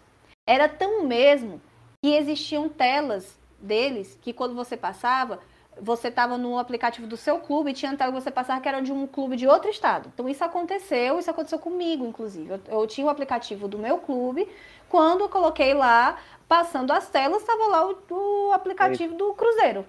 Telas do Cruzeiro. Então, assim, a, a, muitas vezes a gente vai num imediatismo porque quer estar na moda. Né? Então, o modismo, ele é uma realidade no futebol, porque, tipo, alguém falou NFT, agora tô falando NFT. Ah, eu tenho isso aqui, ah, todo mundo vai fazer. App, todo mundo vai fazer app. Mas você não sabe qual o real sentido que você sobre app. Então, tem vezes que, tipo, cara, se a, avalia. Eu se o, o, clube hoje escrever uma notícia falando sobre, sobre um jogo, eu vou ter a visão de uma assessoria de imprensa de um clube escrevendo sobre um jogo, certo? Só que eu, torcedora, eu quero entender o jogo pela, por uma visão é, passional da torcida, sabe aquela coisa. Então hoje um, os sites de, de futebol que são mais acessados são exatamente sites de torcida e não os sites dos clubes. Então aí quando você pensa que um clube está colocando no aplicativo notícia, você já perdeu o tesão ali em acessar. Não sei vocês, mas eu particularmente Sim, porque se eu tenho acesso à, à, possibilidade, por exemplo, de acessar um G1, de assistir um, um, vídeo no YouTube falando sobre o jogo, de escutar um podcast sobre, sobre isso, eu vou acessar um aplicativo para ver uma notícia para quê? Bom, com certeza, com certeza. Entendeu? E aí essa pergunta é essa pergunta que nunca é feita. O que, que o torcedor quer ver? O que é que faria o Gabriel baixar o aplicativo do clube dele. O que, o, qual, qual, era, qual, qual seria? Então, assim, o Gabriel ele vai ter uma coisa, sei lá, eu quero é, quiz. Aí a Marcela vai lá, não, eu quero, é, sei lá, um videozinho personalizado sobre do jogador tal. Ah, eu quero. E, e, aí, quando você começa a identificar o que as pessoas querem, aí sim, não, agora eu vou lá e vou fazer um app que vai fazer com que, sei lá, da população ativa digital, eu vou ter sei, pelo menos ali é, é, 10% desse público baixando o aplicativo. Porque hoje você sabe que você tem aplicativo para tudo. Você tem aplicativo para pedir comida, para pedir é, carro, para pagar a sua passagem de ônibus, para acessar a sua conta do banco, seu cartão de crédito. Aí você vai colocar mais um aplicativo no seu celular para quê? Tem que ter um motivo muito forte para isso acontecer. Né? Então, a, a, a, isso é o que eu falo. Por exemplo, a ideia do fancêntrico é isso. É porque se você vai lá e você cria o app só porque as pessoas criaram o app, você, beleza, você criou um app. Agora, se você foi lá, perguntou para as pessoas e viu, primeiro, faz sentido para a minha torcida desse clube aqui tem um aplicativo, vamos ver. A gente pesquisa e vê. Olha, esse público aqui, a gente tem um público muito jovem, ativo, que está nas redes sociais. Sim, faz sentido. Agora que faz sentido, vamos chamar essas pessoas e vamos saber o que é que elas querem ver no app. O que é que elas sentem falta? Porque elas vão ter lá, ah, porque eu vi, eu tenho um aplicativo de Candy Crush, eu tenho um aplicativo de não sei o que, eu vou ter uma série de coisas e aí eu vou complementando e criando um aplicativo que é a cara da minha torcida. O que eu vejo é que muitas vezes você compra o aplicativo lá, muitas vezes fecha-se o contrato com a desenvolvedora do aplicativo e a desenvolvedora do aplicativo vai entregar as mesmas coisas que estão em todos os outros clubes. Talvez até que dessa vez, agora com mais profissionalismo, evite-se de usar a tela, por exemplo, de um outro clube. Mas, em termos gerais, se você for olhar os aplicativos exemplo, de, um mesmo, de uma mesma empresa, vai estar tá tudo igual. Vai estar tá tudo igual. E aí, e aí o que é bom pro, pro mineiro não é bom pro pernambucano. O que é bom pro gaúcho não é bom pro cearense. É, então, a, a, a é, é, essa conscientização é que eu acho que falta. Eu acho que os aplicativos eles são ótimas oportunidades de você captar informações, comportamentos, mas você precisa muito ter esse cuidado, sabe? Fã cêntrico, consumidor como centro, ó, é, pensar como usuário e não pensar como clube ou pensar como a empresa que desenvolve o aplicativo. Porque aí senão a gente vai ficar fadado ao fracasso. Perfeito, perfeito. E eu ainda complemento que ainda tem uma questão que, assim, eu não vou ter um dado para trazer aqui, mas, enfim, é uma percepção que eu tenho, né? Que é muita gente não tem nem memória no celular, né? Assim, já começa já, o problema inicial Isso. daí. Então, o que é que vai fazer a pessoa tirar um aplicativo, digamos assim, essencial para instalar o aplicativo do clube, né? Já começaria por aí, digamos assim, porque não são todos os celulares que têm uma memória boa de 128 GB, enfim. É, até porque são mais caros, então tem, você tem que ver quem tem o poder aquisitivo para aquilo. Envolve várias, várias nuances, né? Exato, envolve muitos aspectos, sabe, Gabriel? E, é, e é isso que, que a gente precisa tomar cuidado. Porque muitas vezes o ambiente do marketing esportivo, a discussão de marketing e inovação, é, e quando a gente coloca bem, é, a gente coloca bem específico o clube de futebol, falando porque é a área que eu pesquiso, é, é o mercado que eu pesquiso, então eu não, não me aprofundo tanto em outros esportes, mas quando você. Isso é muito comum. Se você vai lá no LinkedIn e pegar a galera que está lá discutindo marketing esportivo o tempo inteiro, você só vê isso, sabe? Ah, eu vou colocar isso, vou fazer metaverso, vou fazer NFT, vou fazer universo disso, disso, daquilo. E, cara, quando a gente tem o mais básico, eu não sei quem é meu torcedor. O, o, o básico do básico para eu entender, tipo, se o metaverso faz sentido. Sabe, aí eu vou colocar um negócio que, beleza, eu, eu gero um boom nas redes sociais, coloco lá um, um, uma matéria, coloco uma matéria em grandes portais de publicidade, de inovação, é, no, no Globo Esporte e tal. Aí aparece, massa, mas o que que aquilo está trazendo de real valor para o torcedor? Sabe, eu, eu tô queimando minha, minhas energias, desenvolvendo algo que 1% dessa torcida vai aproveitar?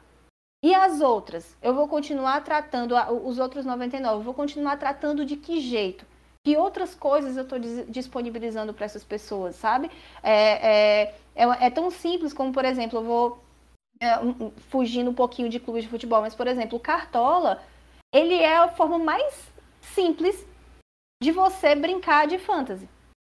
Né? Então, há muita gente, por exemplo, para chegar ao, ao, a, a, o patamar de apostar, por exemplo, de ir nos aplicativos de aposta, ir lá e conseguir ter sucesso, por exemplo, a, a galera passou aprendendo a escalar time no Cartola.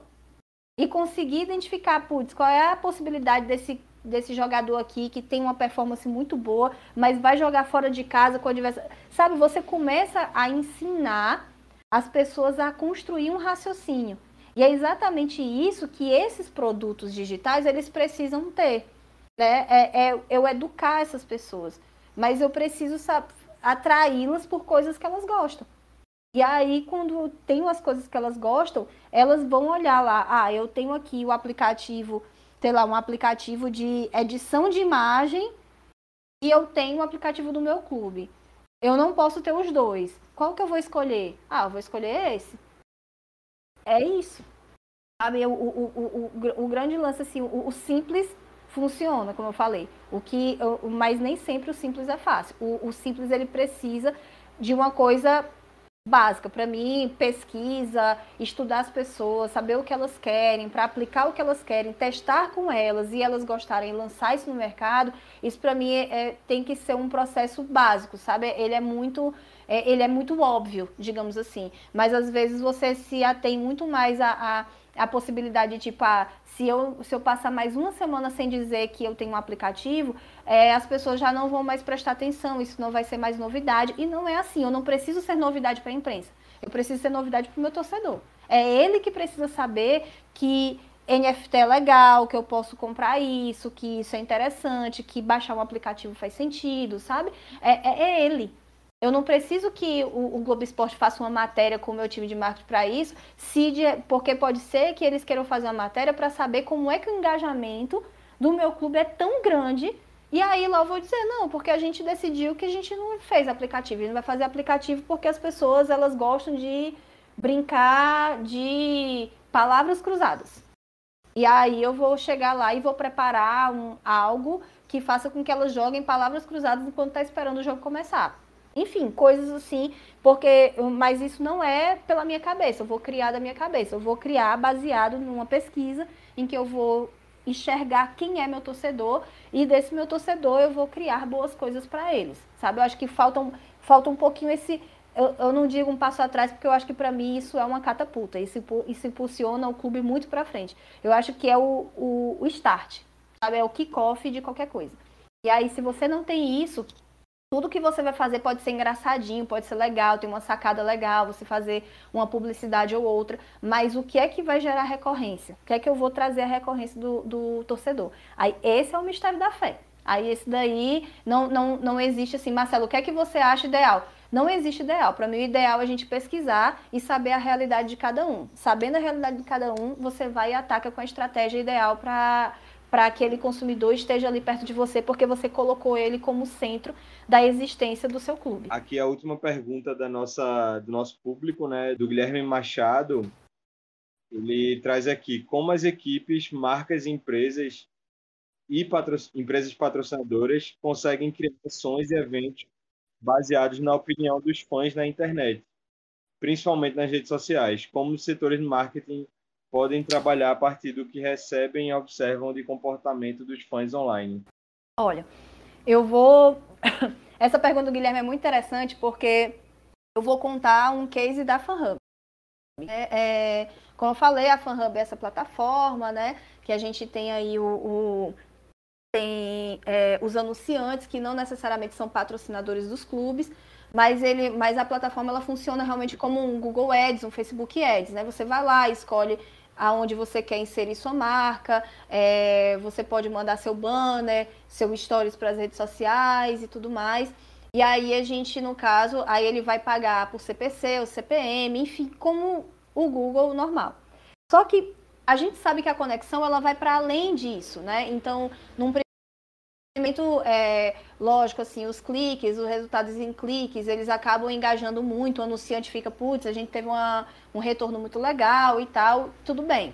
E aí aconteceu uma situação com um anunciante nosso, que ele, no final do ano, ele, além de ele fazer de ele fazer os anúncios com a gente, né, com a, com a FanHub anunciando diretamente no, na plataforma Galo Ads, né, que é, que é hoje a, a que está há mais tempo é, rodando, é, eles, no caso, pensaram, putz, o que é que vocês podem fazer para a gente gerar uma grande visibilidade para a marca, é, já que a gente teve um resultado muito bom em vendas, então agora a gente quer trabalhar visibilidade mesmo, branding e tal, mas a gente queria trabalhar isso com a torcida do Atlético. Como é que a gente pode fazer isso?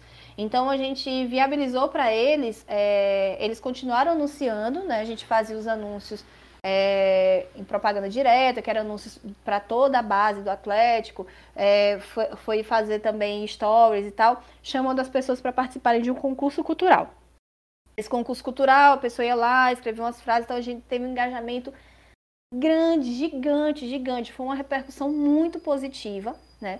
É, porque ele participava de duas etapas. Primeiro, as pessoas criavam as frases, é, passavam por uma curadoria, as 30 melhores frases, elas a uma votação, e aí tinha uma outra etapa que os próprios torcedores torciam, os próprios torcedores escolhiam qual era a melhor frase. Então foi escolhida uma frase, é, e aí a, as três é, as três frases mais votadas ganhavam camisas do Atlético autografadas. E as outras, é, e o restante, porque a gente tinha que tirar 16 pessoas, né? Então, três ganhavam camisa autografada e as outras 13 recebiam uma, uma camisa do Atlético, normal, mas é, sem autógrafos. Para gerar realmente aquele interesse de você ser criativo e criar a frase. Então, assim, quando a gente construiu esse concurso, a gente pensou primeiro, quem que não ia querer uma camisa do Atlético, sendo torcedor do Atlético? Então todo mundo quer. Ainda mais uma camisa autografada com os grandes ídolos que ganharam aí quatro taças seguidas, com certeza vai ser objeto de desejo de todo mundo. Então a, a, a ação foi simples, mas pensando exatamente tipo o que é que faria as pessoas se engajarem mais rápido. Então a gente teve assim, sei lá, um, em torno de 14 mil é, pessoas ali é, criando frases, né? Foi um trabalhão ter que ler todas elas para definir 30, para depois disso ir para a votação e escolher 16 no final. É, e, quando, e como isso foi um sucesso tão grande, gerou uma repercussão tão positiva para a marca, que eles disseram, agora a gente quer fazer um evento para entregar as camisas.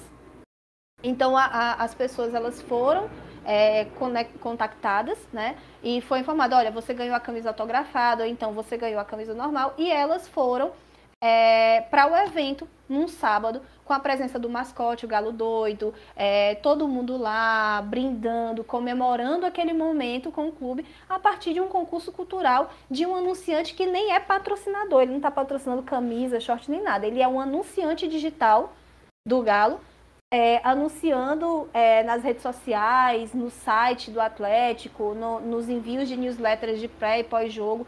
Então, assim, foi muito positivo. E, ver, e, veja o quão isso foi interessante para engajar as pessoas a partir de uma marca. Foi o simples. É isso que eu falo, foi o simples. É, é, é, o, é o quando você, você puxa a conexão emocional com, com o fã para que ele esteja é, conectado a essa marca. Se a marca ela consegue se conectar com o fã, se ela consegue, no caso, é, ter essa, é, essa participação, ela ter essa vivência com o torcedor, sabendo que tipo ele não vai olhar. Uma coisa é, é você fazer um anúncio no Facebook, no Google, você postar nas suas redes sociais um conteúdo chamando as pessoas para para comprar, para adquirir o seu produto, mas outra coisa é quando você faz isso utilizando o clube, né? Os ativos do clube. Aí é outra história, porque o olhar do torcedor, não, o olhar do torcedor quando ele abre um e-mail do clube, não é a mesma coisa do olhar que ele abre para ver o e-mail das lojas americanas, por exemplo. É completamente diferente. E a relação de consumo que ele vai ter é, quando ele vai clicar no anúncio do anunciante ali na newsletter é gerado nisso. Então, é, essa é, é, acaba culminando nisso, na pessoa querer consumir para ajudar o clube, porque de certa forma aquela empresa ela está ali confiando no Atlético para captar é, clientes. Então, a, e esse processo, por exemplo, essa construção dessas conexões com eventos, com ações, é algo que é, pode se negociar com o clube, é, pelo menos assim, das vezes que a gente executou algo que precisou fazer um anunciante, ele quis fazer um evento, a gente não teve nenhuma restrição, falando especificamente é, do Atlético, mas que, que até mesmo isso, por exemplo, a iniciativa do Atlético permitir isso, possibilitar isso, que vem até pelo próprio modelo que a FanHub oferece em parceria com o Atlético e está oferecendo agora para outros clubes como o Vasco e Santos, leva exatamente a isso, a possibilidade de eu abrir é, caminhos para que essas marcas elas se conectem às pessoas e que o hub que vai conectar esses, esses dois elementos, né, é, marcas e torcedores, é o clube. É, então, se souber usar com inteligência, se souber negociar com inteligência também com o clube, para ser uma coisa que gere valor realmente para a torcida, isso vai ser muito tranquilo de, de, acontecer. Agora precisa, de novo, entender qual é o público, saber se faz sentido, porque isso é uma coisa que o próprio clube também vai ponderar no momento de ele aceitar ou não, para ceder, por exemplo, um mascote para ir para um evento desse e tal. Então tem uma série de coisas mais técnicas, mais táticas, digamos assim, para cuidar.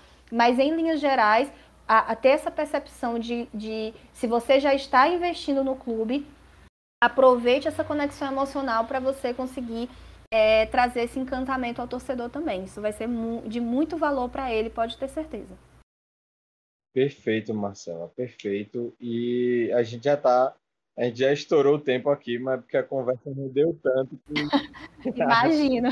Mas a conversa foi, foi boa demais, viu? Foi muito certeza, boa. Com certeza. Por isso que eu, eu, nem, eu nem me preocupo, sabe, em estourar o tempo, porque rendeu tanto e o conteúdo foi tão proveitoso que eu, por mim, passava mais três horas aqui, mas também não vou, não vou segurar você tanto tempo, não. Eu vou só te, te pedir uma dica, na verdade, para a gente ir encerrando aqui pedir uma dica pode ser dentro uhum. do mundo esportivo, conteúdo, livro, série, filme, ou pode ser no universo geral mesmo, fica bem à vontade, sabe? Dicas. Vamos lá, deixa eu pegar aqui. Eu vou, vou falar de uma literatura específica é, sobre futebol e uma literatura que eu acho que fica de entrada realmente para quem ainda é, não entende muito bem assim como funciona essa coisa dos dados e tudo mais. É, teve um livro que foi exatamente esse livro que, que me deixou mais crítica quanto, quanto a esse conceito né, da fidelidade do, do torcedor. O nome dele é Soccernomics. Esse livro é do Simon Cooper e do Stefan Izimansky. Izimansky. É, eu adquiri esse livro em 2000 e, 2000 11, mas ele é de bem antes, eu acho que ele é de 2008, alguma coisa assim. E esse livro é muito interessante porque a, a versão dele em português, ele, ele, coloca assim, ele até coloca um texto, né? O título, Soccernomics, e aí coloca por que a Inglaterra perde, a Alemanha e o Brasil ganham, e os Estados Unidos, o Japão, a Austrália, a Turquia e até mesmo o Iraque podem se tornar os reis do esporte mais popular do mundo. É, porque ele fala exatamente isso. As discussões dele trazem muito sobre isso. A ideia do, do torcedor é, que, não é, que não é fiel, que pode ser leal, que tem a, a relação de como a, as etapas da vida de cada pessoa determinam o como ela consome o clube, ou até mesmo deixar de torcer, né? É, não, não ter mais relação com o futebol.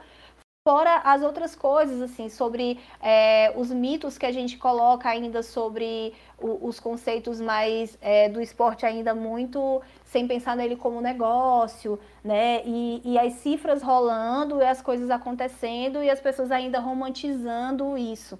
Né? Então, a, o fato de a gente é, deixar de romantizar a gestão do futebol, não estou falando o futebol, o futebol tem que continuar sendo romantizado mesmo, porque eu vou continuar sendo a torcedora que vai acreditar até o final e, e, tudo isso eu vou continuar sempre sendo aquela pessoa quando eu entro no estádio.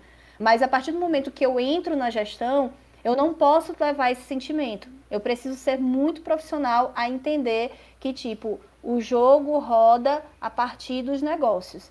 e como eu vou negociar essas coisas, né? Então esse livro ele me ensinou muito.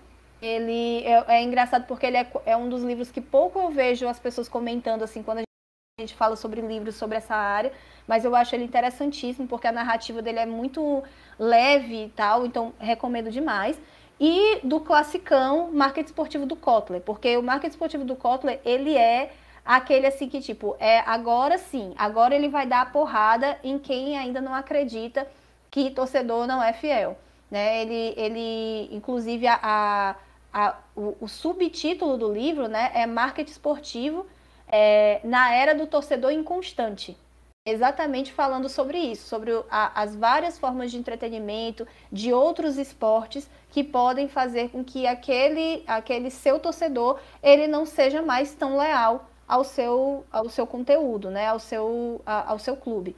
É, esses são dois livros voltados realmente para a área de esportes. E vou deixar aqui, é, para mercado em geral, um livro de entrada que eu terminei de ler recentemente. Achei ele muito interessante, porque ele é um livro de entrada mesmo. Para quem nunca estudou marketing, é, marketing data-driven, nunca teve um contato profundo com, com eles. Eu acho bem interessante. O nome é Marketing na Era dos Dados, do Rodrigo Nascimento, O Fim do Achismo. Né? Ele fala exatamente, aprenda a incrível arte da tecnologia e da análise de dados em marketing de forma descomplicada.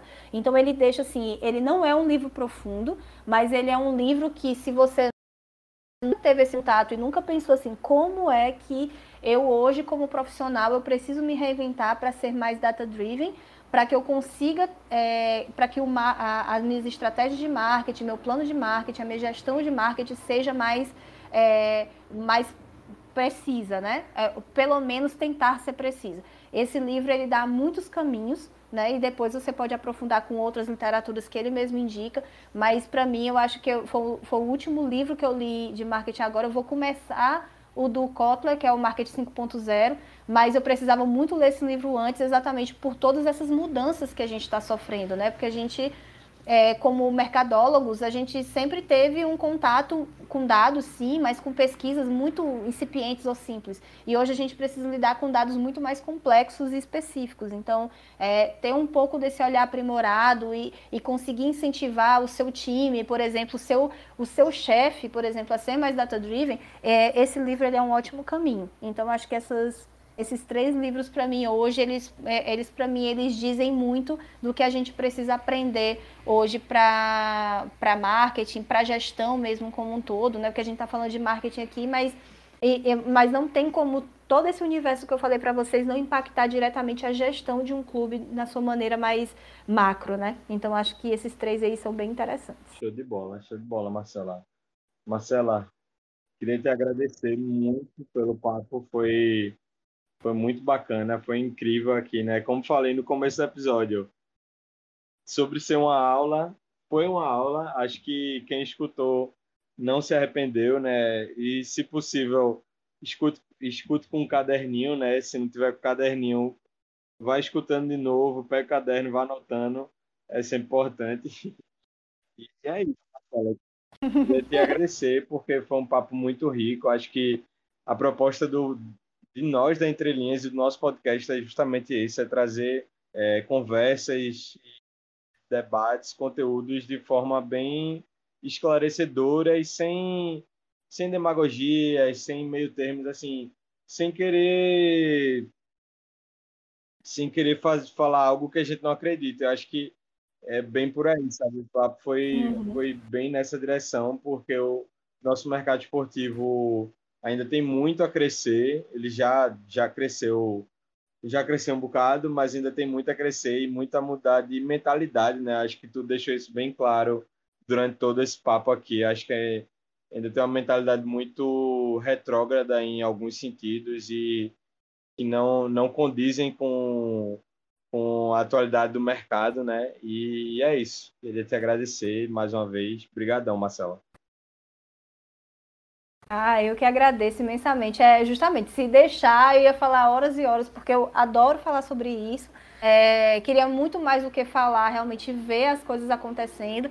A, a não é, vejo acontecendo aos pouquinhos, né? E às vezes assim, o, o, próprio conceito imediatista que todos nós temos, né? Eu não posso dizer também que eu não sou, é de que isso acontecesse logo, que as pessoas mudassem suas mentalidades logo também, mas a gente sabe que isso não é fácil, existem muitos obstáculos ainda para a gente vencer e assim, a gente fala do esporte porque é muito mais difícil e a gente está envolvido nele, mas quando a gente vê fora também existem outras empresas com grandes desafios sobre isso, então essa é, esse momento é um momento de muita reflexão, a gente está vivendo muitos desafios nas gestões como um todo e, e esse e, e, quanto mais a gente é, se destituir realmente do, do orgulho, do saber de tudo e entender que na verdade a gente ainda precisa descobrir muita coisa para para fazer, para caminhar, para gerar um futuro possível aí para o marketing, para a inovação, para tudo que envolve aí o universo do futebol, é o, é, já vai ser uma grande valia, já vai ser muito bom. Então, vou agradecer todo mundo que ouviu. É, desculpa aí por eu falar demais, porque eu falo pra caramba mesmo, mas assim, eu fico à disposição para esclarecer dúvidas, o que vocês quiserem. Eu, eu, eu sou a maior entusiasta de fazer que as pessoas elas consigam se apaixonar por esse universo como eu, apesar de todas as dificuldades que ele tem. Mas eu agradeço muito, Gabriel, espaço, ao Cláudio também. É, espero que a gente consiga aí conversar mais vezes, ter mais conexões, porque é sempre muito legal conversar sobre isso e, e, e, e tentar levar um pouco mesmo desse pensamento e, trabalhar um pouco a cabeça das pessoas para a gente ter discussões mais profundas sobre esse mercado. Com certeza. Já fica aqui nosso convite para um segundo papo, né? Acho que já deixa, já deixa, deixa aí, né? Já deixa, deixa. Olha. Já deixa essa, esse convite aberto aqui para a gente conversar mais, trazer mais conteúdos, né? Acho que é muito legal a vastidão que o nosso mercado tem. E é isto. Então, vou, a gente vai ficando por aqui, né? Eu queria agradecer a todo mundo que chegou até aqui, que gastou seu tempo, gastou sua, é, seu play, né? Deixou seu play aqui. Queria agradecer a você. E sempre bom lembrar aqui que o nosso podcast é um podcast oficial da Entrelinhas Gestão Esportiva, então você pode nos encontrar em arroba Somos Entrelinhas, Instagram e Facebook, arroba Entrelinhas GE no Twitter e Medium, e no YouTube e LinkedIn é só procurar por Entrelinhas Gestão Esportiva. Muito obrigado, pessoal. Muito obrigado, Marcela. A gente fica por aqui. Um forte abraço a todo mundo. Tchau, tchau. Tchau, boa noite, gente. Bom dia, boa tarde, boa noite, né? Esqueci. tchau, tchau. Este podcast foi editado e gravado pela Entrelinhas Gestão Esportiva.